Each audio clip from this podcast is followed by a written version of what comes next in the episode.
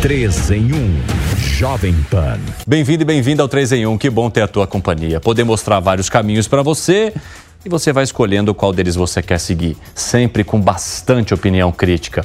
Com os nossos comentaristas que já estão preparados aqui também. Luiz Felipe Dávila, muito boa tarde a você. Boa tarde, Evandro. Boa tarde a você, boa tarde à nossa audiência e boa tarde aos nossos colegas. E hoje o Vilela que está aqui com a gente. Cristiano Vilela, seja muito bem-vindo. Ele que está substituindo o Gustavo Segre, que está de férias. Prazer recebê-lo aqui no estúdio do 3 em 1. Boa tarde, Evandro. Boa tarde, amigos da mesa. É uma honra poder estar debatendo aqui mais um pouco com essas feras aqui do meu lado. Que legal. E aí, Alangani, tudo bem? Tudo jóia. Boa tarde, Evandro, aos colegas. Seja muito bem-vindo, Vilela. E, claro, boa tarde à audiência. Vilela te afastou um pouquinho do Fábio Piperno, né? É. Senão a coisa escala. aí, Eu sou mediador aqui. É, é, isso, você vai ser o nosso humorista, viu? O Segrel é costuma ser o nosso boa, humorista. Cuidado. Boa. E aí, Fábio Piperno, tudo bem? Tudo bem? Boa tarde a todos. Estamos aí, prontos para mais um dia de debate. Olha só, hoje ele mandou assim, olhou, nem olhou para o Alangani. Ele já foi direto para a câmera. Tudo bem, Alangani? Tudo bem. hoje, hoje não tô, meu humor não tá muito bom, não. Ixi, Maria. Então vocês se controlem aí que o programa tá só começando, viu, pessoal? Vamos nessa.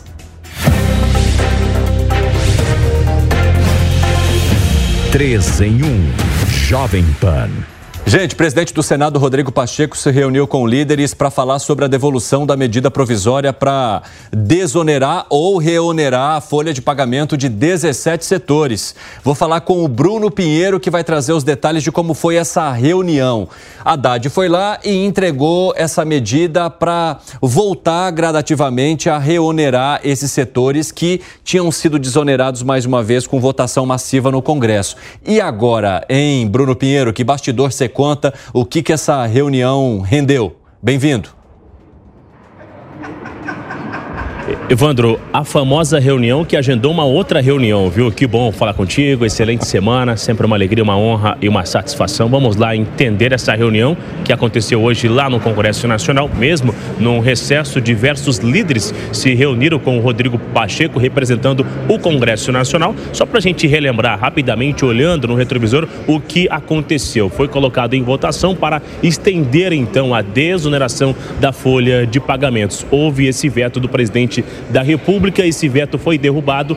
Haddad entendeu que era importante apresentar uma outra alternativa para aumentar essa arrecadação, porque seria realmente muito dinheiro sem arrecadar. E aí Haddad continua insistindo que é importante um conjunto de medidas. Antes do finalzinho do ano, Haddad enviou para o Congresso Nacional em forma de medida provisória. E aí Rodrigo Pacheco acabou sendo orientado através de vários nomes da oposição e do Centrão também a não aceitar e devolver para o Palácio do Planalto esta medida provisória e que isso fosse enviado em formato de um projeto de lei. Aí sim haveria uma discussão.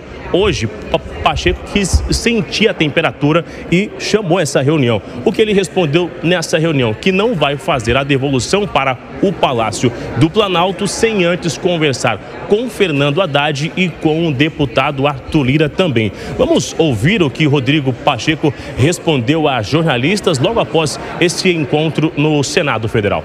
A medida provisória foi editada no final do ano e eu até manifestei publicamente que, naturalmente, ela gerou uma estranheza em função do fato de que é, ela desconstitui algo que o Congresso Nacional se pronunciou por mais de uma vez, seja aprovando o projeto, seja depois rejeitando um veto do presidente da República com uma maioria muito expressiva.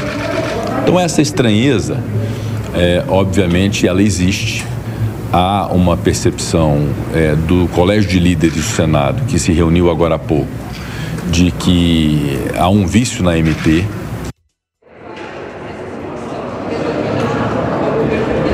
Evandro, eu conversei com alguns nomes após essa reunião hoje, durante o almoço, e o que eu vi é o seguinte, que Rodrigo Pacheco quer fazer um certo aceno para a oposição e para o governo federal. E de que forma que esse aceno, que esse aceno aconteceria? Ele eh, reenviaria para o Congresso, aliás, para o governo federal, parte dessa MP e aceitaria uma outra parte. Assim, não estaria é, indo na contramão, ou seja, aceitaria uma parte do que foi enviado e a outra seria rejeitada concreta, mas isso será feito após uma conversa justamente com Fernando Haddad e com outros líderes que estavam ausentes da reunião de hoje. Estamos num recesso, tem muita gente em viagem é, nos seus estados, até também em viagens internacionais. De um outro lado, a oposição respondeu. O senador Carlos Portinho fez um vídeo, inclusive, respondendo essa resposta aí do senador Rodrigo Pacheco hoje após essa reunião. A convergência é pela devolução da medida provisória que reonera setores que empregam e produzem no nosso país. O nosso objetivo maior é a garantia de um emprego e principalmente a manutenção do PES, que se recupera ainda do pós-pandemia. Uh, parece que as coisas vão bem, mas vamos aguardar e os benefícios são muito importantes para o setor. Todos nós colocamos isso na reunião e por isso a medida provisória deve ser devolvida por inteiro. É lógico que a gente ganha essa batalha batalha e é lógico que a guerra continua.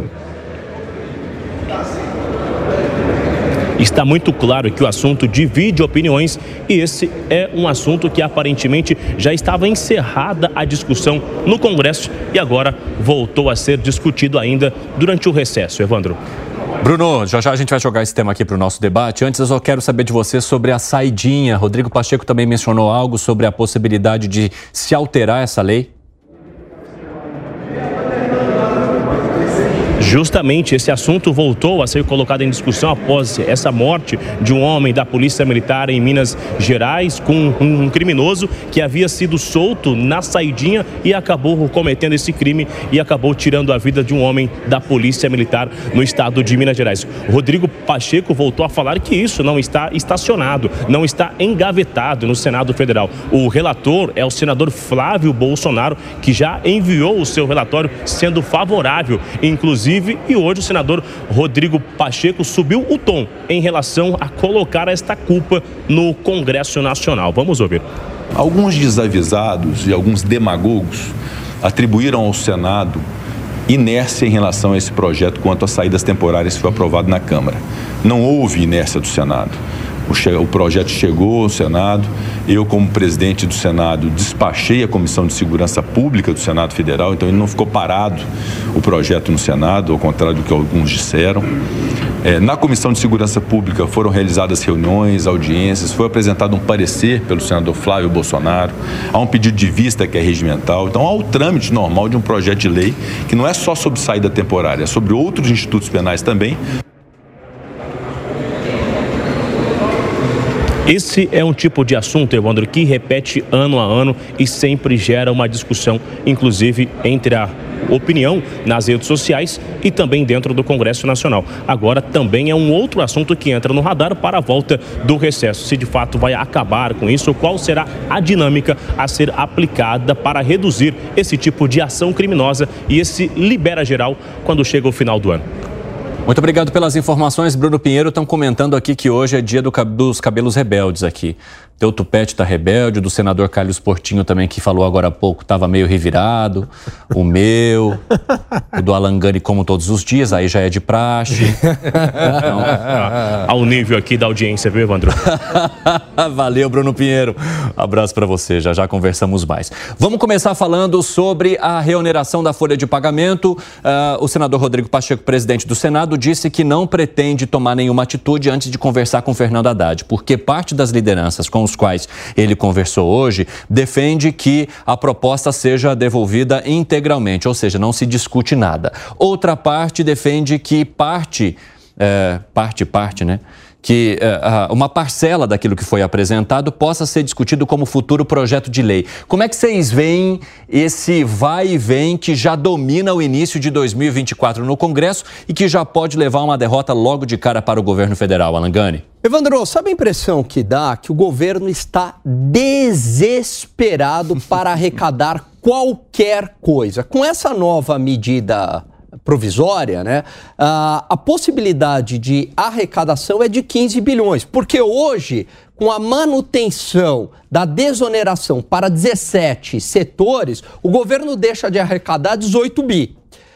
Com essa medida provisória, deixaria de arrecadar 3 bi, ou seja, na prática, são 15 bilhões em jogo. É claro que ele não vai conseguir integralmente, mas ele tenta passar essa medida provisória extremamente impopular para a população, para o empresariado, cria também atritos com o Congresso, mas na tentativa exatamente de alguma parte dela ficar e ali ele conseguir algum dinheiro, porque ele sabe que não vai ter cumprimento da meta fiscal. Agora, de qualquer modo, se esse texto passa integralmente, a gente vai ter o aumento do desemprego, o aumento do preço das mercadorias, uma vez que é um ônus tributário para as empresas. Piperno, o governo está desesperado? Não, o governo quer buscar mais recursos, é evidente. Agora, primeiro, esse projeto é ruim, esse projeto é de uma cara de pau total, a gente falou muito sobre isso, porque esse é um projeto que, essa é uma história que nasceu em 2011, com prazo para terminar. Peraí, peraí, que projeto que é ruim? A medida provisória que foi apresentada pelo ministro Fernando Haddad ou o projeto em si que tudo, desonera tudo, as folhas de pagamento? Tudo. Esse do final do ano eu já critiquei bastante, porque inclusive ele é extemporâneo. Se o Congresso já votou, se o Congresso votou de novo. É. Se o Congresso derrubou, derrubou o veto do o veto do presidente, é óbvio que a insistência vai, inclusive, contra o próprio orgulho do Congresso. Quer dizer, você está, de alguma forma, querendo atropelar e falando: olha, tudo que vocês fizeram não, não valeu. É então, aquela, que recado que você não está entendendo, né? Porque o Congresso claro, já deu várias respostas ao governo federal. O Congresso já. Tem que desenhar, né? Já mostrou para o governo que não, a gente não quer saber desse negócio e fim de conversa. Então, acho que, nesse sentido, eu até brinquei no final do ano falei: olha, é um, uma medida natimorta, porque não tem futuro algum. Agora, para minha surpresa, eu estou percebendo é o presidente do Senado muito mais maleável. Por quê? Porque, veja, a minha, a minha impressão de, de, início é que, como eram três medidas, a que tratava lá dos eventos uhum. e a que, inclusive, parcelava tributos pagos a mais e tal, o que eu acho também uma medida ruim por parte do governo, e até fiz a comparação aqui falei: puxa vida, minha mãe tem precatório há mais de 20 anos e o governo não paga. Imagina agora o governo querer protelar isso também. Então, veja, nesse sentido, esse pedaço é ruim no caso dos eventos, do setor de eventos, dá para discutir, porque foi um benefício concedido quando havia uma crise insuportável lá atrás, mas o cenário também mudou. E nessa outra, para mim, há duas, assim, duas únicas possibilidades que talvez justificassem o governo insistir. Primeiro, olha, é o seguinte, Congresso, ok, eu não insisto mais, mas vocês devolvem alguma coisa em relação aos eventos. Segundo, Rodrigo Pacheco, você é advogado, você tem uma banca importante, tal, o projeto está aqui. Você sabe que esse projeto dá para brigar na justiça. E talvez por isso, enfim, o presidente do Senado se tenha se tornado um pouco menos intransigente. Esse texto que o governo enviou já disse aqui também, não acho ele ruim, mas ele, deve, ele deveria ter sido enviado dois meses atrás. Ele tem medidas muito justificáveis, mas passou a época, perdeu o timing e acabou. Tem uma parte horrorosa nesse texto. O artigo 3, sabe o que, que ele fala? Que a empresa ela não pode cortar o número de funcionários, como se isso fosse uma decisão é, porque a empresa tem má coração ou não. Né? É, então ela deve manter o número, para não perder o benefício, ela tem que manter o quadro dela. Na verdade, a empresa ela demite justamente para garantir a sobrevivência. Existe uma viabilidade econômica, mas na cabeça da esquerda, tudo não, é uma questão não, de o, o vontade texto, política, o, de canetada, veja, essa ideia de cabeça da é esquerda, mal. Ou seja, cabeça da esquerda, olha, então é o seguinte, vamos cortar tributos de 17 setores lindos.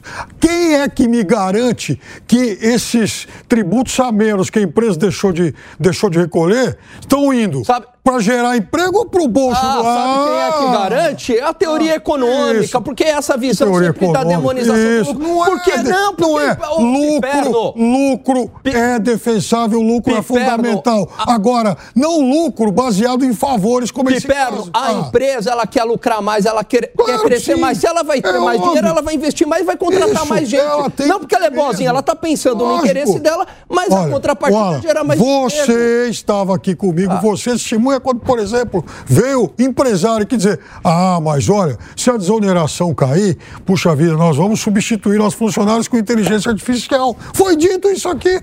Não, não. E aí? Mas é, são coisas diferentes, Piperno. E... Responde direito Ontem. aqui, gente. Não, Vamos são lá. coisas diferentes O pelo cara não falou, vem cá, Você- o representante você não falou. Peraí, você Não tá pra falando. fazer o não, não, aqui você tá depois, falando tá? o seguinte: o uso da tecnologia, com certeza. Eu não Se empresa. falando, eu não estou Pô, falando nada. Não, quem, disse foi, quem disse foi o nosso entrevistado aqui. O que eu disse no dia que eu achava um absurdo, Ô, porque se ele puder substituir, ele vai. Ele vai independentemente. pela lógica. Isso. Exatamente. Não por causa do projeto. Só que eu tô Não falando. Do projeto. Só que o que eu tô querendo dizer é o seguinte: se a empresa pagar menos imposto, porque quando você tem o, o- o imposto.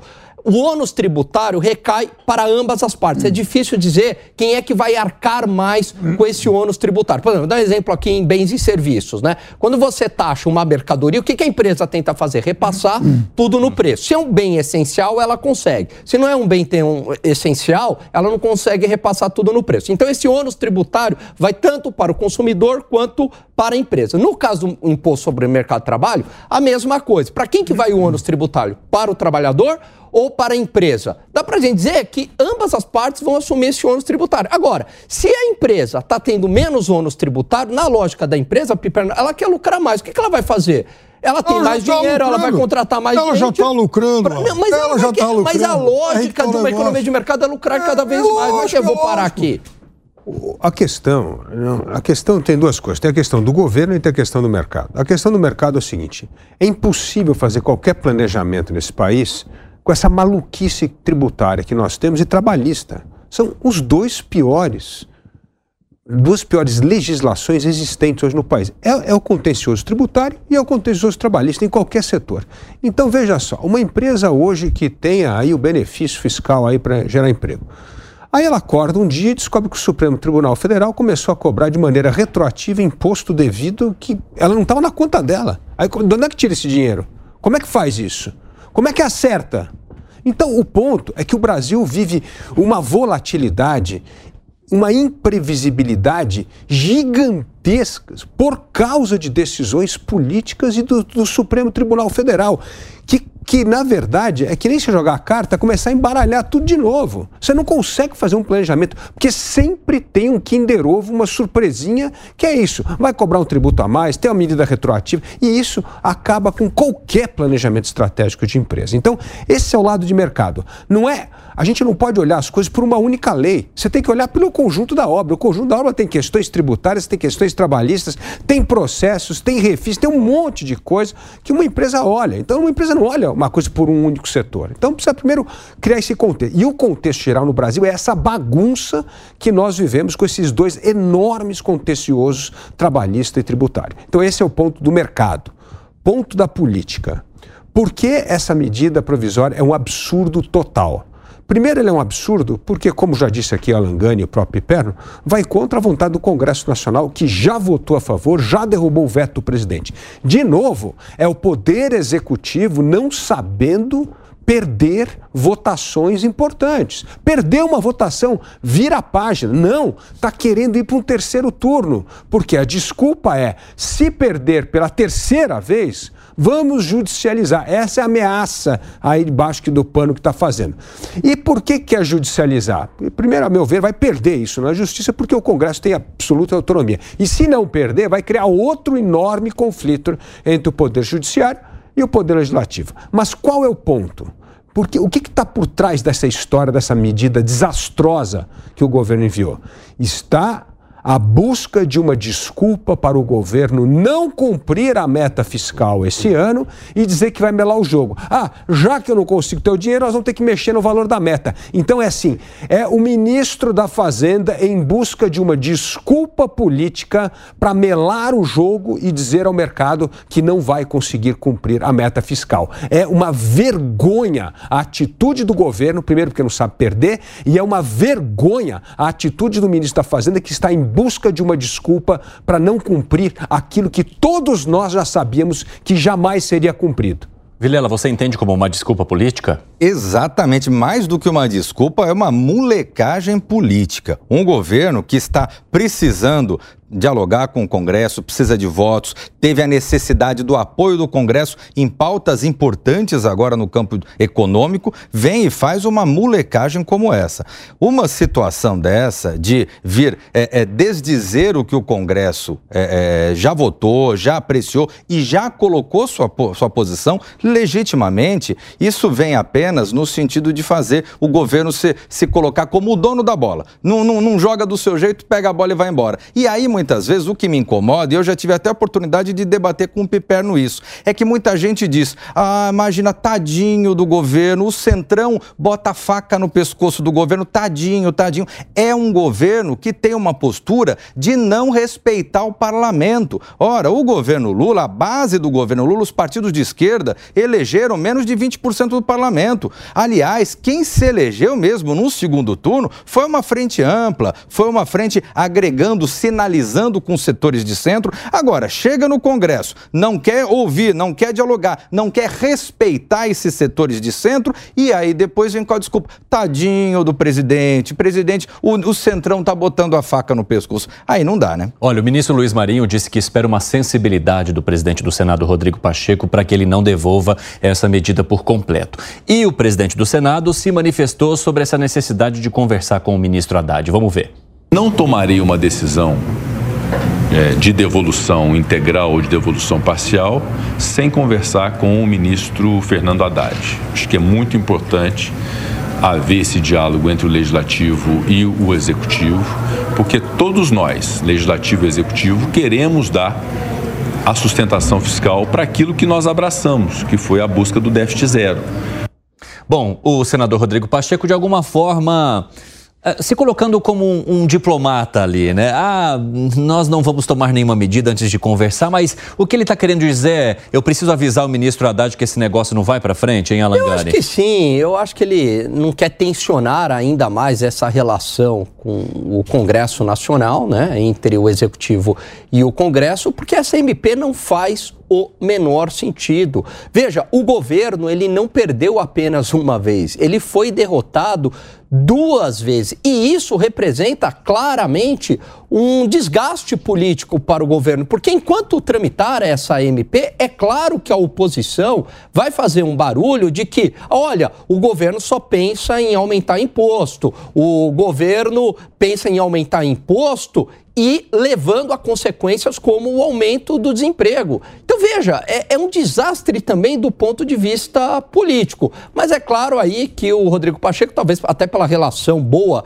que ele tem com o governo, com o presidente Lula, com o próprio ministro Fernando Haddad, ele está dando essa colher de chá para eles. Agora eu quero falar de um outro tema que também saiu da boca aí do presidente do Senado, Rodrigo Pacheco, que é uma proposta para alterar o que prevê a saidinha hoje, principalmente da repercussão muito negativa depois da morte daquele policial militar em Belo Horizonte, que foi atacado por criminosos, acabou levando três tiros, chegou a ser resgatado, levado ao hospital, mas não sobreviveu, deixou inclusive um filho pequenininho que acabou de nascer e isso provocou bastante comoção não só lá no estado de Minas Gerais, mas como em todo o país, principalmente principalmente também por conta da quantidade de presos que não retornaram aos presídios depois dessa saidinha. Que solução que vocês veem para essa situação, hein, Luiz Felipe Dávila? É preciso acabar com essa saidinha imediatamente. Isso é uma vergonha no sistema hoje que nós temos criminal brasileiro. Porque a polícia prende, a justiça solta. Veja assim, uma pessoa condenada por um crime, se ela tiver bom comportamento, ela vai cumprir um sexto da pena, o que já é um absurdo total. Você tem que cumprir a integridade da pena, a pena integral. Segunda coisa, tem saidinha. É o único país do mundo que tem saidinha. É uma vergonha. E nós já temos um antecedente do resultado dessas saidinhas. Não é, esse não é o primeiro fato a morte de um policial, que foi realmente uma coisa assustadora. E graças a Deus tem a Câmara, porque foi a Câmara que pegou a situação que mostra a barbaridade que foi a execução desse policial. Então o ponto é o seguinte: precisa acabar com a saidia, precisa endurecer a lei de execução penal no Brasil. Nós precisamos acabar com a impunidade. A coisa que mais estimula a criminalidade nesse país chama-se impunidade impunidade. E tudo que dá sinal de fazer condescendência para conceder, conceder benefícios a bandido causa desconforto não só na sociedade, mas nas pessoas de bem, que toda vez, todo fim de ano, se veem mais com medo do que em qualquer outra época por causa das saidinhas. Está na hora de acabar com isso. E, e, e presidente Rodrigo Pacheco, não adianta ficar demorando muito começando, a sociedade tem pressa, porque esse negócio de ficar muito tempo demorando, aí passa o Natal, passa dois, três meses, as pessoas esquecem o que aconteceu, e aí nós vamos entrar em outro Natal com mais outra saidinha. E só aí nós vamos lembrar do absurdo absurdo que é manter esse privilégio para bandido e criminoso. Fábio Piperno, é, nós até conversamos com parlamentares da Câmara dos Deputados que já aprovaram essa proposta e disseram que ela está parada lá no Senado. Fizeram uma crítica, inclusive, à demora do Senado em lidar com esse projeto. O que você acredita que deva ser feito? Existe saidinha e existe até uma saidona. Ah, é, veja, quando há, por exemplo, progressão de pena, o sujeito está lá cumprindo em regime fechado, ele cumpre um determinado período da, da pena. Aí, em, muitos, em muitas situações, ele passa, por exemplo, para regime semiaberto. Ele não pode sair para trabalhar, ele sai para estudar. Então, ele sai até mais tempo. Uhum. Né? Mas, de acordo com as regras, ele cumpriu os requisitos para poder passar a ter esse tipo de benefício. Né? E me parece que isso é algo que está consagrado. Ninguém cogita mexer isso aí. Sim, sai e retorna todos os Ele dias. Ele sai e retorna diariamente. Aliás, nós chegamos, inclusive, aqui num, num desses programas de final de ano, a mostrar o absurdo de gente que saiu para saidinha, retornou e depois de, retor depois de ter retornado para a cadeia, resolveu fugir. E houve uma fuga no carro. Isso é coisa de Brasil mesmo. Mas, enfim, o fato é que se já existe esse tipo de progressão em que o sujeito que estava em regime fechado, com o tempo, ele passa a ter esse tipo de benefício, eu não vejo por que você extinguir o benefício da saidinha, que é até menos né, generoso do que essa é, enfim, essa migração de regime. Sim. Agora, essa o problema. no mercado de Exatamente. Trabalho. Agora, o problema todo é que, primeiro, quem é que está sendo liberado para essa saidinha? Você não vai liberar um sujeito que é, por exemplo, ligado ao PCC. Imagina, ah, o cara, ele é, enfim, o sujeito faz parte lá do PCC, ele é mantido, o advogado dele é pago pelo PCC, a família recebe dinheiro até hoje Você lá Você acha que é esse controle PCC? assim? É. Oi? Você acha que é esse controle desse Mas jeito? escuta, quando o sujeito é preso, você tem o prontuário dele, você sabe por que, que ele foi preso, você sabe. Então, veja, primeiro, ué, mas aí também é uma questão de informação, inteligência. Né? Então, a gente tem que desenvolver isso também. Segundo, esse ano foi um vexame. Esse ano, segundo os últimos dados aí, 30% dos liberados para saidinha não haviam retornado aqui, aqui em São Paulo. Ora, por que, que teve ano que essa evasão foi de 2, 3 e agora foi de 30? O que, que aconteceu? Perdemos o nosso mecanismo de controle? Quem é que está fazendo isso? Quem é que está fazendo essa triagem? É, é nisso também que a gente tem que se deter. Foi, Sabe o que, que aconteceu? Que o bandido ele tem a certeza da impunidade cada vez mais nesse país. Tem que acabar com a saidinha e tem que acabar também com essa progressão de pena. O bandido só tem benefício, a população nesse país não tem benefício nenhum, só se pensa em bandido. E aí eu volto num ponto que a, a ideologia, ideologia de esquerda, do bandido, vítima da sociedade, aquela isso, ideia é russoniana, piper, contaminou a justiça. Para, para, então, porque o então, sinal da saidinha é ai, o então, benefício para o bandido. Eu quero saber, cadê o benefício para a população de bem? Então vamos lá. Porque a, a direita, tá 30 mil pessoas, isso, é o exército do Hamas. Na, na, rua. Então, então vamos lá, a direita que é tão rigorosa nisso, né? Porque a direita, principalmente aqui em São Paulo, é ela que manda nos, né? Enfim, enfim, no aparato de segurança, por que, que a direita aqui em São Paulo ela consegue liberar 30% de bandidos que não vão voltar. Cadê a capacidade dessa gente em fazer triagem? Porque setores ah. da justiça são contaminados é. pela esquerda, ah. o Piperno. Enquanto Isso. a justiça continuar com essa visão mais complacente com o bandido, é. o bandido vai continuar com todos Quer esses dizer, benefícios. Ano passado, tem, que endurecer, tem que ter lei e endurecer é. a lei contra o bandido, Mas ninguém está falando que não tem que endurecer. Então, Eu só estou te falando o seguinte. Não, você falou, você defendeu que não, não tinha que extinguir defend... saidinha? Não, isso claro que não. Isso, claro que não. Isso é um mecanismo de. Bom, mas isso a gente pode discutir. O fato é o seguinte: se num ano você tem 2, 3% de evasão e não, no outro você tem 30%, o problema não é o mecanismo. Piperno, você acha que, tá você acha que o, o, bandido ele sai para tomar uma cervejinha, ah, ele passa ali o Natal, come um Chester e volta para cadeia? Não. Ele rouba, ele mata, ele não volta. Esse que é o problema. Fala, Vilela. Olha, o, essa, essa discussão envolvendo é, a, a, questão do sistema prisional, ela é muito mais é, é, é, importante de se ter até do que uma mera alteração legislativa. O sistema prisional brasileiro, ele é totalmente falido. O sistema prisional brasileiro não tem informações adequadas. Por que, que o sistema prisional não faz esse tipo de, de triagem com base nas informações? Porque ele não tem. O sistema prisional brasileiro é uma bagunça. A lógica da divisão prisional no Brasil, estadualizada, ela é uma, é uma lógica totalmente desconexa com a lógica do sistema atual, onde o crime no Brasil é um crime de, de atuação de abrangência nacional e até internacional. Isso vale tanto para o sistema prisional como para as polícias. Eu, eu, lembro um tempo atrás, não sei se vocês vão lembrar, uns 3, 4 anos atrás, um pouco mais, é, tinham, tinha grupos que faziam roubos na, na, nas regiões de fronteira entre um estado e outro. Por quê? O sujeito fazia o roubo em Minas Gerais, corria para São Paulo. Sabia que teria muito mais dificuldade para ser pego. Por quê? Porque você estava falando com duas polícias diferentes. O fato é que o Brasil tem que acabar de vez é com, e, e tem que pensar de vez numa política nacional de segurança pública que não seja essa política para inglês ver que teve no governo Lula, que deu meros 700 milhões de reais. É uma vergonha. 700 milhões de reais numa política nacional de segurança pública não é nada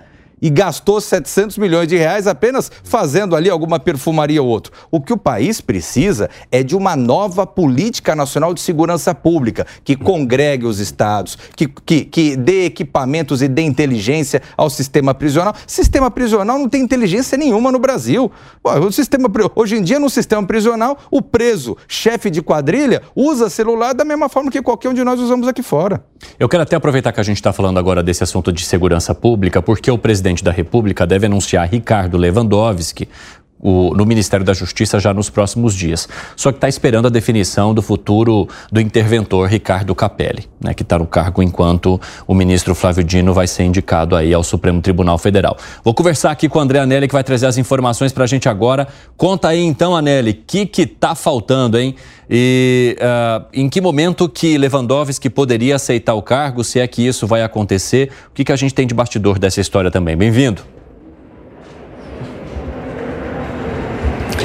Obrigado, Evandro. Muito boa tarde para você, boa tarde a todos ligados aqui no 3 em 1 da Jovem Pan. Pela nossa apuração, depois do encontro então que teve com o presidente Lula, o ex-ministro do Supremo Tribunal Federal, Ricardo Lewandowski, ele que atualmente ocupa a presidência do Conselho Jurídico da Confederação Nacional da Indústria, estaria num primeiro momento resistente a assumir então a, a pasta do Ministério da Justiça, só que teria sido convencido pelo presidente Lula de que se trata de uma missão. E a partir daí, então, a tendência é que Ricardo Lewandowski acabe sim aceitando esse convite feito pelo presidente da República. Pela nossa apuração, ele ainda não aceitou, mas deve fazer uma comunicação aqui ao Palácio do Planalto ainda neste dia 9, uma vez que no dia 10, ou seja, amanhã, Flávio Dino deve deixar então a pasta, já se preparando para assumir uma cadeira no Supremo Tribunal Federal a partir do dia 22 de janeiro, que é a data então da posse. O que depende dessa definição em relação ao Ministério da Justiça, além do aceite de Ricardo Lewandowski, que já está é, sendo avaliado como certo aqui pelo Palácio do Planalto, é também em relação às outras vagas, às secretarias, aqueles que fazem parte diretamente do staff, da equipe do ministro da Justiça. E o ex-ministro do Supremo Tribunal Federal, Ricardo Lewandowski, teria manifestado a vontade de deixar na secretaria executiva do ministério, que é uma espécie então de vice-ministro, um indicado dele, que seria o jurista Manuel Carlos de Almeida. Por outro lado, o presidente Lula teria manifestado o interesse da manutenção de Ricardo Capelli, ele que é atualmente o secretário executivo, vem ocupando inclusive a pasta interinamente nas ausências de Flávio Dino e acabou ganhando também força, notoriedade, principalmente quando assumiu aqui a interferência, quando foi interventor, melhor dizendo, na segurança pública aqui do Distrito Federal. Então fica apenas esse impasse em relação à Secretaria Executiva. De um lado, Lewandowski querendo colocar um nome dele, do outro lado, presidente Lula querendo manter o, o, o Ricardo Capelli, então, nessa vaga de secretário executivo. Ricardo Capelli que já até falou publicamente que não permanece no Ministério da Justiça caso ele saia, então, da Secretaria Executiva. E aí, para finalizar, Evandro, já houve também uma definição em relação ao presidente Lula e também a Ricardo Lewandowski, que é a permanência de Andrei Passos Rodrigues na diretoria-geral da Polícia Federal. O trabalho dele vem sendo bem avaliado pelo governo e não houve resistência em relação a Lewandowski sobre esse nome. Agora, a definição restante é realmente, principalmente em relação à Secretaria Executiva do Ministério da Justiça. Evandro. Obrigado pelas informações, viu, André Anelli? Boa tarde para você. Bom, em definição em relação a Ricardo Capelli, né? Provavelmente o presidente da República querendo reconhecer o trabalho dele, dizendo: olha, ele permanece, embora mude o ministro da Justiça. Aí vem um novo ministro que, claro, também quer formar a sua equipe, trazendo pessoas de confiança para este, que é o cargo que está logo abaixo do próprio cargo de ministro. O que, que esse bololô deve render ali no governo federal, hein, Luiz Felipe Dávila? Ô Evandro, na, tem uma terminologia política que se o ministro vai ser indicado com porteira aberta ou, perte, ou porteira fechada. Uhum. Ou seja, se ele vai poder indicar todos os outros cargos principais de assessores diretos ou não. Ou você vai ter que é, é, aceitar alguns nomes que já estão no ministério, como é o caso de Capelli. Então, eu acho que grande, a grande questão agora para definir se Lewandowski vai ou não é essa história de porteira aberta e porteira fechada. Você, quantos sapos você vai ter que engolir e quais são os sapos? Ou se você vai ter liberdade para escolher o seu próprio time. Esse é o ponto. Mas eu queria tocar num ponto aqui importante, que a gente está falando aqui dessas saidinhas aqui, que foi a média foi 30% nacional, mas no estado de São Paulo foi 4,5%. Acabei de checar aqui o número. Então não foi 30 não, Pipera, foi 4,5%. Então em São Paulo a gente manteve aí mais ou menos a média histórica de pessoas que não 30% retornaram. 30% é... Geral, sim. Não, tem sim, mas no estado de São Paulo foi 4,5. Você tinha dito assim, São Paulo não, São Paulo foi 4,5, que é importante deixar claro aí qual Você que quer é... dizer o quê? 4,5 que não retornaram? 4,5 que não retornaram. Que não, que não ah, retornaram. Sim, mas eu acho que o Piperno estava mencionando não, os 30% que foram liberados. Talvez em algum momento eu tenha dito ah, alguma coisa meio Não, mas entendi que era 30% do total. Não, não, não, 30% é, é, do país. É, que a média nacional é 30% que não retorna, mas em São Paulo foi 4,5%. Mas, ah, ah, então eu vejo que a questão do Lewandowski é essa aí. Agora, e a outra coisa que Lewandowski já deixou claro na conversa, que ele quer manter os dois ministérios. Tá certo? Uhum. Então ele quer manter a Secretaria de Segurança, quer manter a Justiça. Então não quer desmembramento. Então é, é essa negociação intramuros. É, primeiro, se mantém as duas pastas debaixo de Lewandowski, e segundo, que, qual é a liberdade que ele vai ter para escolher o seu time. Eu acho que esse é o detalhe final aí, antes da nomeação e a aceitação de Lewandowski do, do, do, cargo de ministro da Justiça e da Segurança Pública. Ô Vilela, nessa conversa intramuros, como disse aqui o Luiz Felipe Dávila, quem que não pode ficar em cima do muro para o negócio andar? Olha, o que, o que me chama a atenção com relação a isso é que nós não temos no Brasil uma preocupação com a área de segurança pública. Então você vê que num contexto desse, é, Lewandowski é um excelente nome para ministro da Justiça. É um quadro qualificadíssimo, é um, um, um gentleman, uma pessoa que tem total capacidade de transitar em todo e qualquer segmento.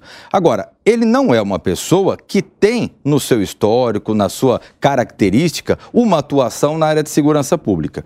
Capelli, Capelli igualmente. Capelli começou a atuar na segurança pública agora no governo Lula por conta de questões de contingência, por ser a pessoa de confiança de Flávio Dino para ocupar essa missão também não é um especialista em segurança pública. Então vejamos que o assunto que é mais palpitante no Brasil hoje, hoje o Brasil vive uma crise de segurança pública. E isso não é São Paulo, não é Minas, não é Bahia, é o Brasil inteiro. O Brasil vive uma crise de segurança pública. Deveria esta ser o, a, a, a, o interesse, o viés mais importante para o governo dar a partir de agora. Falar, bom, vamos dar um basta nisso, vamos organizar uma força-tarefa, uma nova organização ministerial para reorganizar a estrutura de segurança pública no Brasil. Mas não, dá a impressão que a gente está discutindo e muita gente discute, o parlamento discute e o governo federal dá a impressão que não houve nada. E mais uma vez, nós vamos ficar acostumados a ouvir esse tipo de situação. É, é, é rebelião no presídio tal, é saidinha aqui, é fuga dali, é morte de policial e vamos ficar, continuar enxugando o gelo. Fala, Piperno. Veja, primeiro que eu nunca vi, e sempre insisto nisso, nenhum grande, nenhum grande expert em segurança pública aqui no Brasil. Ninguém que tenha dado grandes, grandes resultados. Não vi. Estado algum, governo federal algum. O Brasil é muito carente nisso. Então, veja, é, às vezes, por exemplo, você vai buscar uma pessoa, um gestor, com outra formação, coloca numa área diferente e às vezes dá certo. Quando você fala, por exemplo, em Lewandowski, para trabalhar com isso, não está não, não tá nem tão, tão distante assim.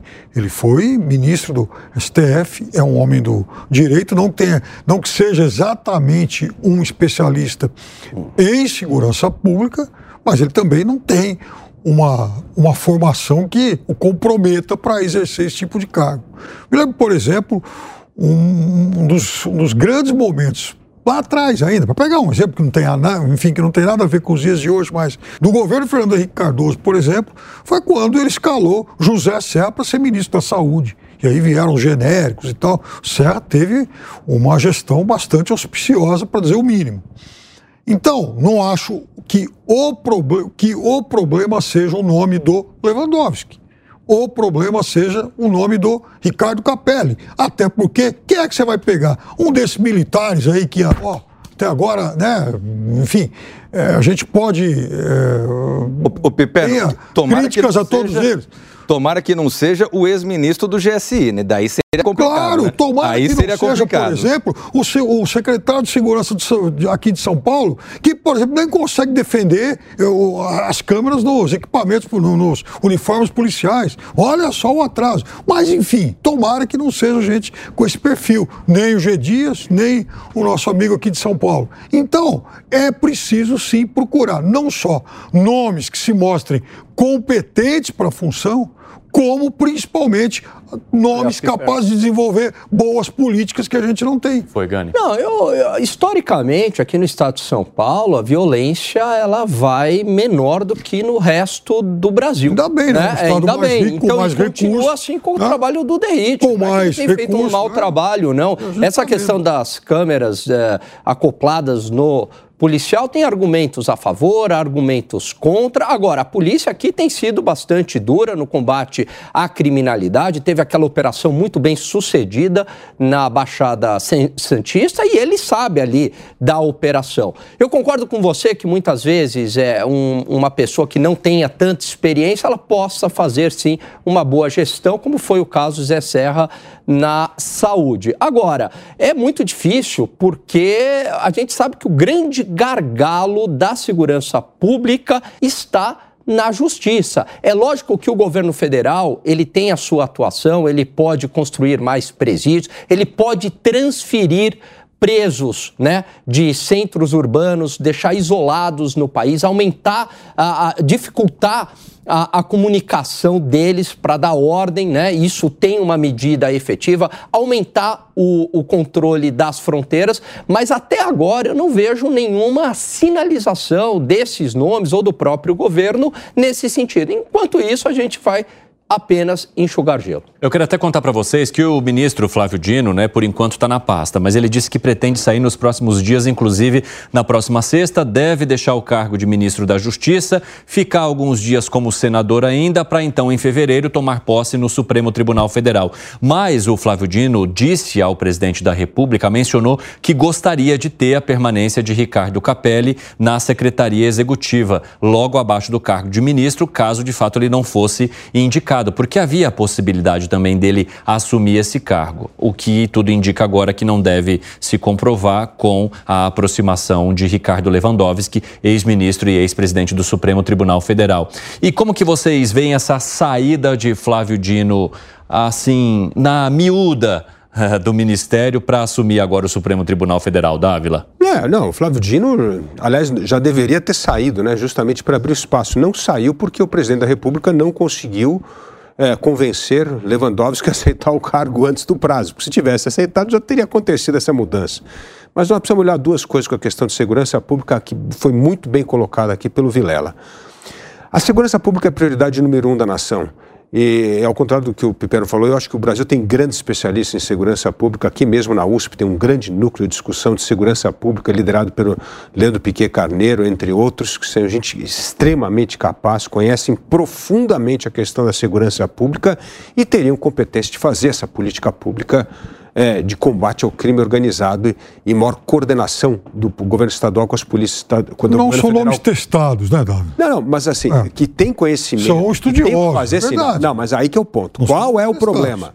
O problema é se o governo federal, e aí eu estou dizendo o presidente da República, está disposto a comprar a briga para implementar uma política de segurança de fato no Brasil, que vai ser algo que vai dar muito trabalho e custo político, porque isso significa essa unificação de dados e sistemas, é mexer com o corporativismo da segurança pública, é unificar banco de dados, como a gente falou aqui, da Polícia Civil, Militar e Federal, é trazer o Exército para dentro. Ou seja, precisa ter um enorme trabalho de articulação que só pode ser feito aí com o consentimento e o poder do presidente da República, porque a briga do corporativismo é para cada um manter o seu feudo de, de poder. Ninguém quer abrir mão disso, né? E além de tudo, a gente sabe que a segurança pública é ruim não só por causa da impunidade na justiça, como bem frisou aqui o Vilela e o Alangani, mas também por causa do envolvimento de gente corrupta na segurança pública que está envolvido com o crime organizado. Então, assim, vai ter que ter vontade política para comprar essa briga e empoderar a pessoa que ocupar esta posição. E aí eu, eu entendo que uma pessoa empoderada pelo presidente da, da, da República e, e, trabalhar juntamente com Lewandowski, que conhece a justiça, pode ser uma boa combinação para resolver esse problema gravíssimo, que é bom frisar aqui, não é um problema deste governo, é um problema de todos os governos que vem varrendo para debaixo do tapete o problema sério da segurança pública. Não é à toa que o ano passado, nós aqui mesmo no 3 em 1, cobrimos, né, Evandro, a matéria uhum. que 30 anos de PCC, o PCC que saiu de ser uma organização que é de, dentro do presídio, para acalmar os presídios, eh, para controlar um pouco da ordem dentro dos presídios, se tornou uma das maiores organizações do crime organizado no país. Ou seja, mostra como o crime organizado vem crescendo, vem escalando, vem espalhando os seus tentáculos e isso só dá para ser combatido com uma política federal de segurança pública. Deixa eu trazer um último giro agora, antes da nossa passagem de bloco, para falar de um tema que também está chamando a atenção e promete gerar bastante discussão. Contribuição sindical, vocês gostam? É um assunto interessante para vocês. Posso trazer aqui para a nossa roda, jogar para o nosso cardápio? Sabe por quê? Porque o ministro do Trabalho e Emprego, Luiz Marinho, defendeu que o trabalhador não deve ter o direito individual de rejeitar essa contribuição sindical obrigatória. Para o ministro, em uma organização coletiva, as decisões devem ser tomadas da mesma forma, porque havia a possibilidade do trabalhador dizer o seguinte: olha, isso aí não me interessa, eu não quero, só que aí ele teria que apresentar uma cartinha, o que foi colocado e criticado até pelo fato de poder gerar gerar certo constrangimento, né? Desse trabalhador sozinho ter de ir ao sindicato, entregar a cartinha, dizer que ele não quer, diferentemente de outros colegas que pudessem permanecer. Agora o ministro está dizendo que não, que é coletivamente, que tem que ter votação, que tem que ter assembleia e que se esse trabalhador perder na assembleia, ele mantém a contribuição. Como é que vocês veem esse caminho que está sendo defendido pelo ministro Engane? Horroroso, porque é mais uma vez o peso estatal em cima do indivíduo, sufocando economicamente o indivíduo com esse imposto que é uma tragédia, que não gera contrapartida nenhuma para a população. E é uma visão que vem lá de Getúlio Vargas uma visão ultrapassada de que você só tem uma representação por meio do coletivo. Aliás, uma visão até de Getúlio Vargas, uma visão fascista. Você não tem representação enquanto indivíduo. Cadê o indivíduo? O indivíduo ele se perde, porque ele só tem voz por meio de uma associação de classe. Então, é, é o peso do estatal contra a liberdade individual e é o peso estatal em cima também uh, da perda uh, de renda do trabalhador. Ô Piperno, você acredita que o governo federal esteja atuando contra a liberdade individual do trabalhador do jeito que menciona Gani? Nem do jeito que menciona o Gani e nem da forma como quer o ministro. Veja, é evidente que você vai fazer uma negociação quando você tem o, o amparo de um suporte de uma entidade, por exemplo, habituada a fazer esse tipo de negociação, quando você faz parte de uma negociação coletiva, a tua chance de êxito é maior. Vai lá você sozinho e fala, puxa, olha, eu estou aqui, enfim, reivindicando isso, isso, isso e aquilo. Agora, o cidadão, o trabalhador, o indivíduo, ele não pode ser coagido e obrigado a nada.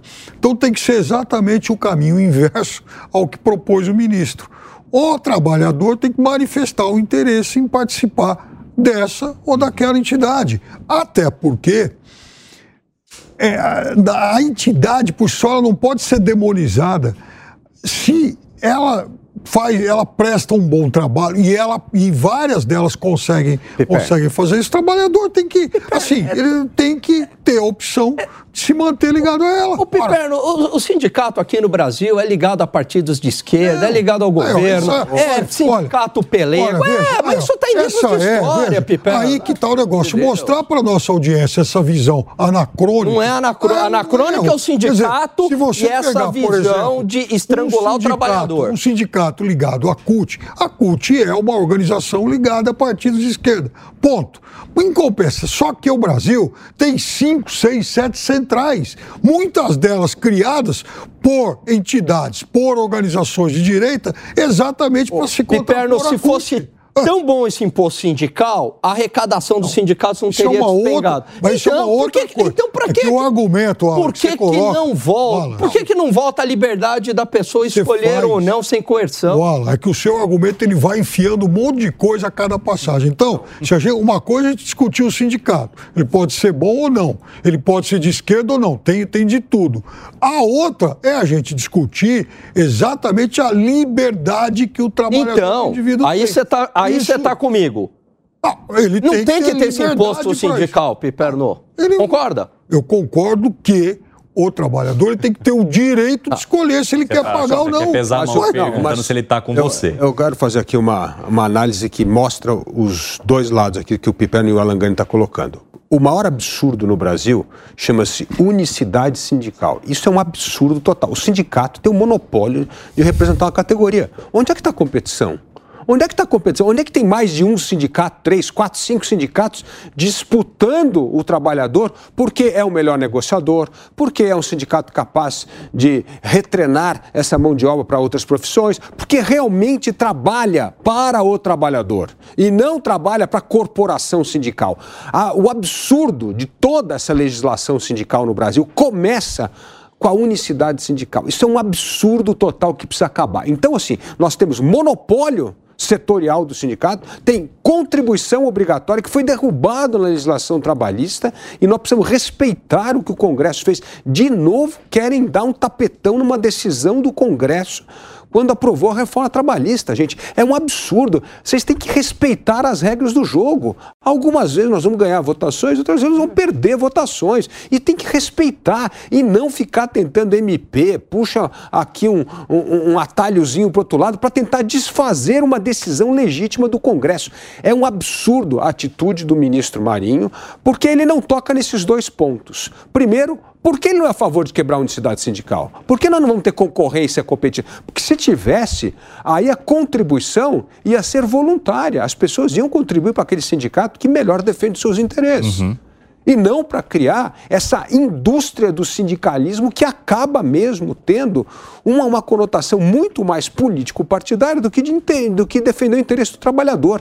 Então, assim, é preciso acabar com a unicidade sindical e é preciso dar autonomia ao trabalhador para escolher quem ele quer que ele representa ou se ele não quer que ninguém represente os seus interesses e que ele tenha liberdade como indivíduo para tomar as suas próprias decisões e, óbvio, não vai se beneficiar dos acordos das decisões coletivas. E isso vai ser para os membros do sindicato. Você está nessa discussão com quem, Vilela? Olha, eu tô do lado da liberdade. o é, direito à sindicalização, ele é filho do direito de associação, que é filho da liberdade do cidadão se vincular a um clube de futebol, a uma, um sindicato, a uma associação, a uma igreja, ao que ele quiser. Ah, mas daí você não vai ter os benefícios problema de quem quiser. Se a pessoa voluntariamente quiser se vincular a um grupo de esquerda, de direita, a um sindicato assim assado, a pessoa deve ter o direito de se vincular. E, evidentemente, quem não quiser, não tem que ser obrigado a ficar recebendo boleto em casa. Já pensou? Aí agora o cidadão é obrigado a ficar recebendo boleto em casa. Agora, o que me chama a atenção, viu, Evandro, é que esse tipo de postura extremamente autoritária,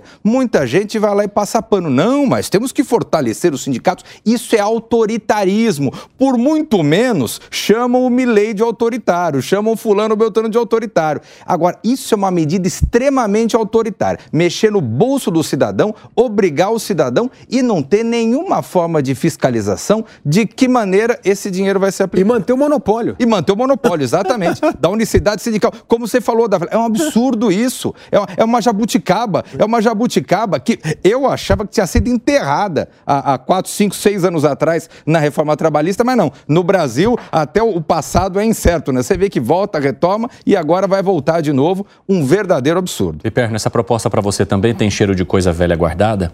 Tem muita coisa de que. Tem. tem... muita coisa de. Muito, muito cheiro de coisa velha, sim, mas veja, o problema não é assim. Nós temos que discutir, primeiro, é, a questão da contribuição voluntária. Né? Veja, o que se faz muito agora é demonizar o papel do sindicato. Não é esse o problema.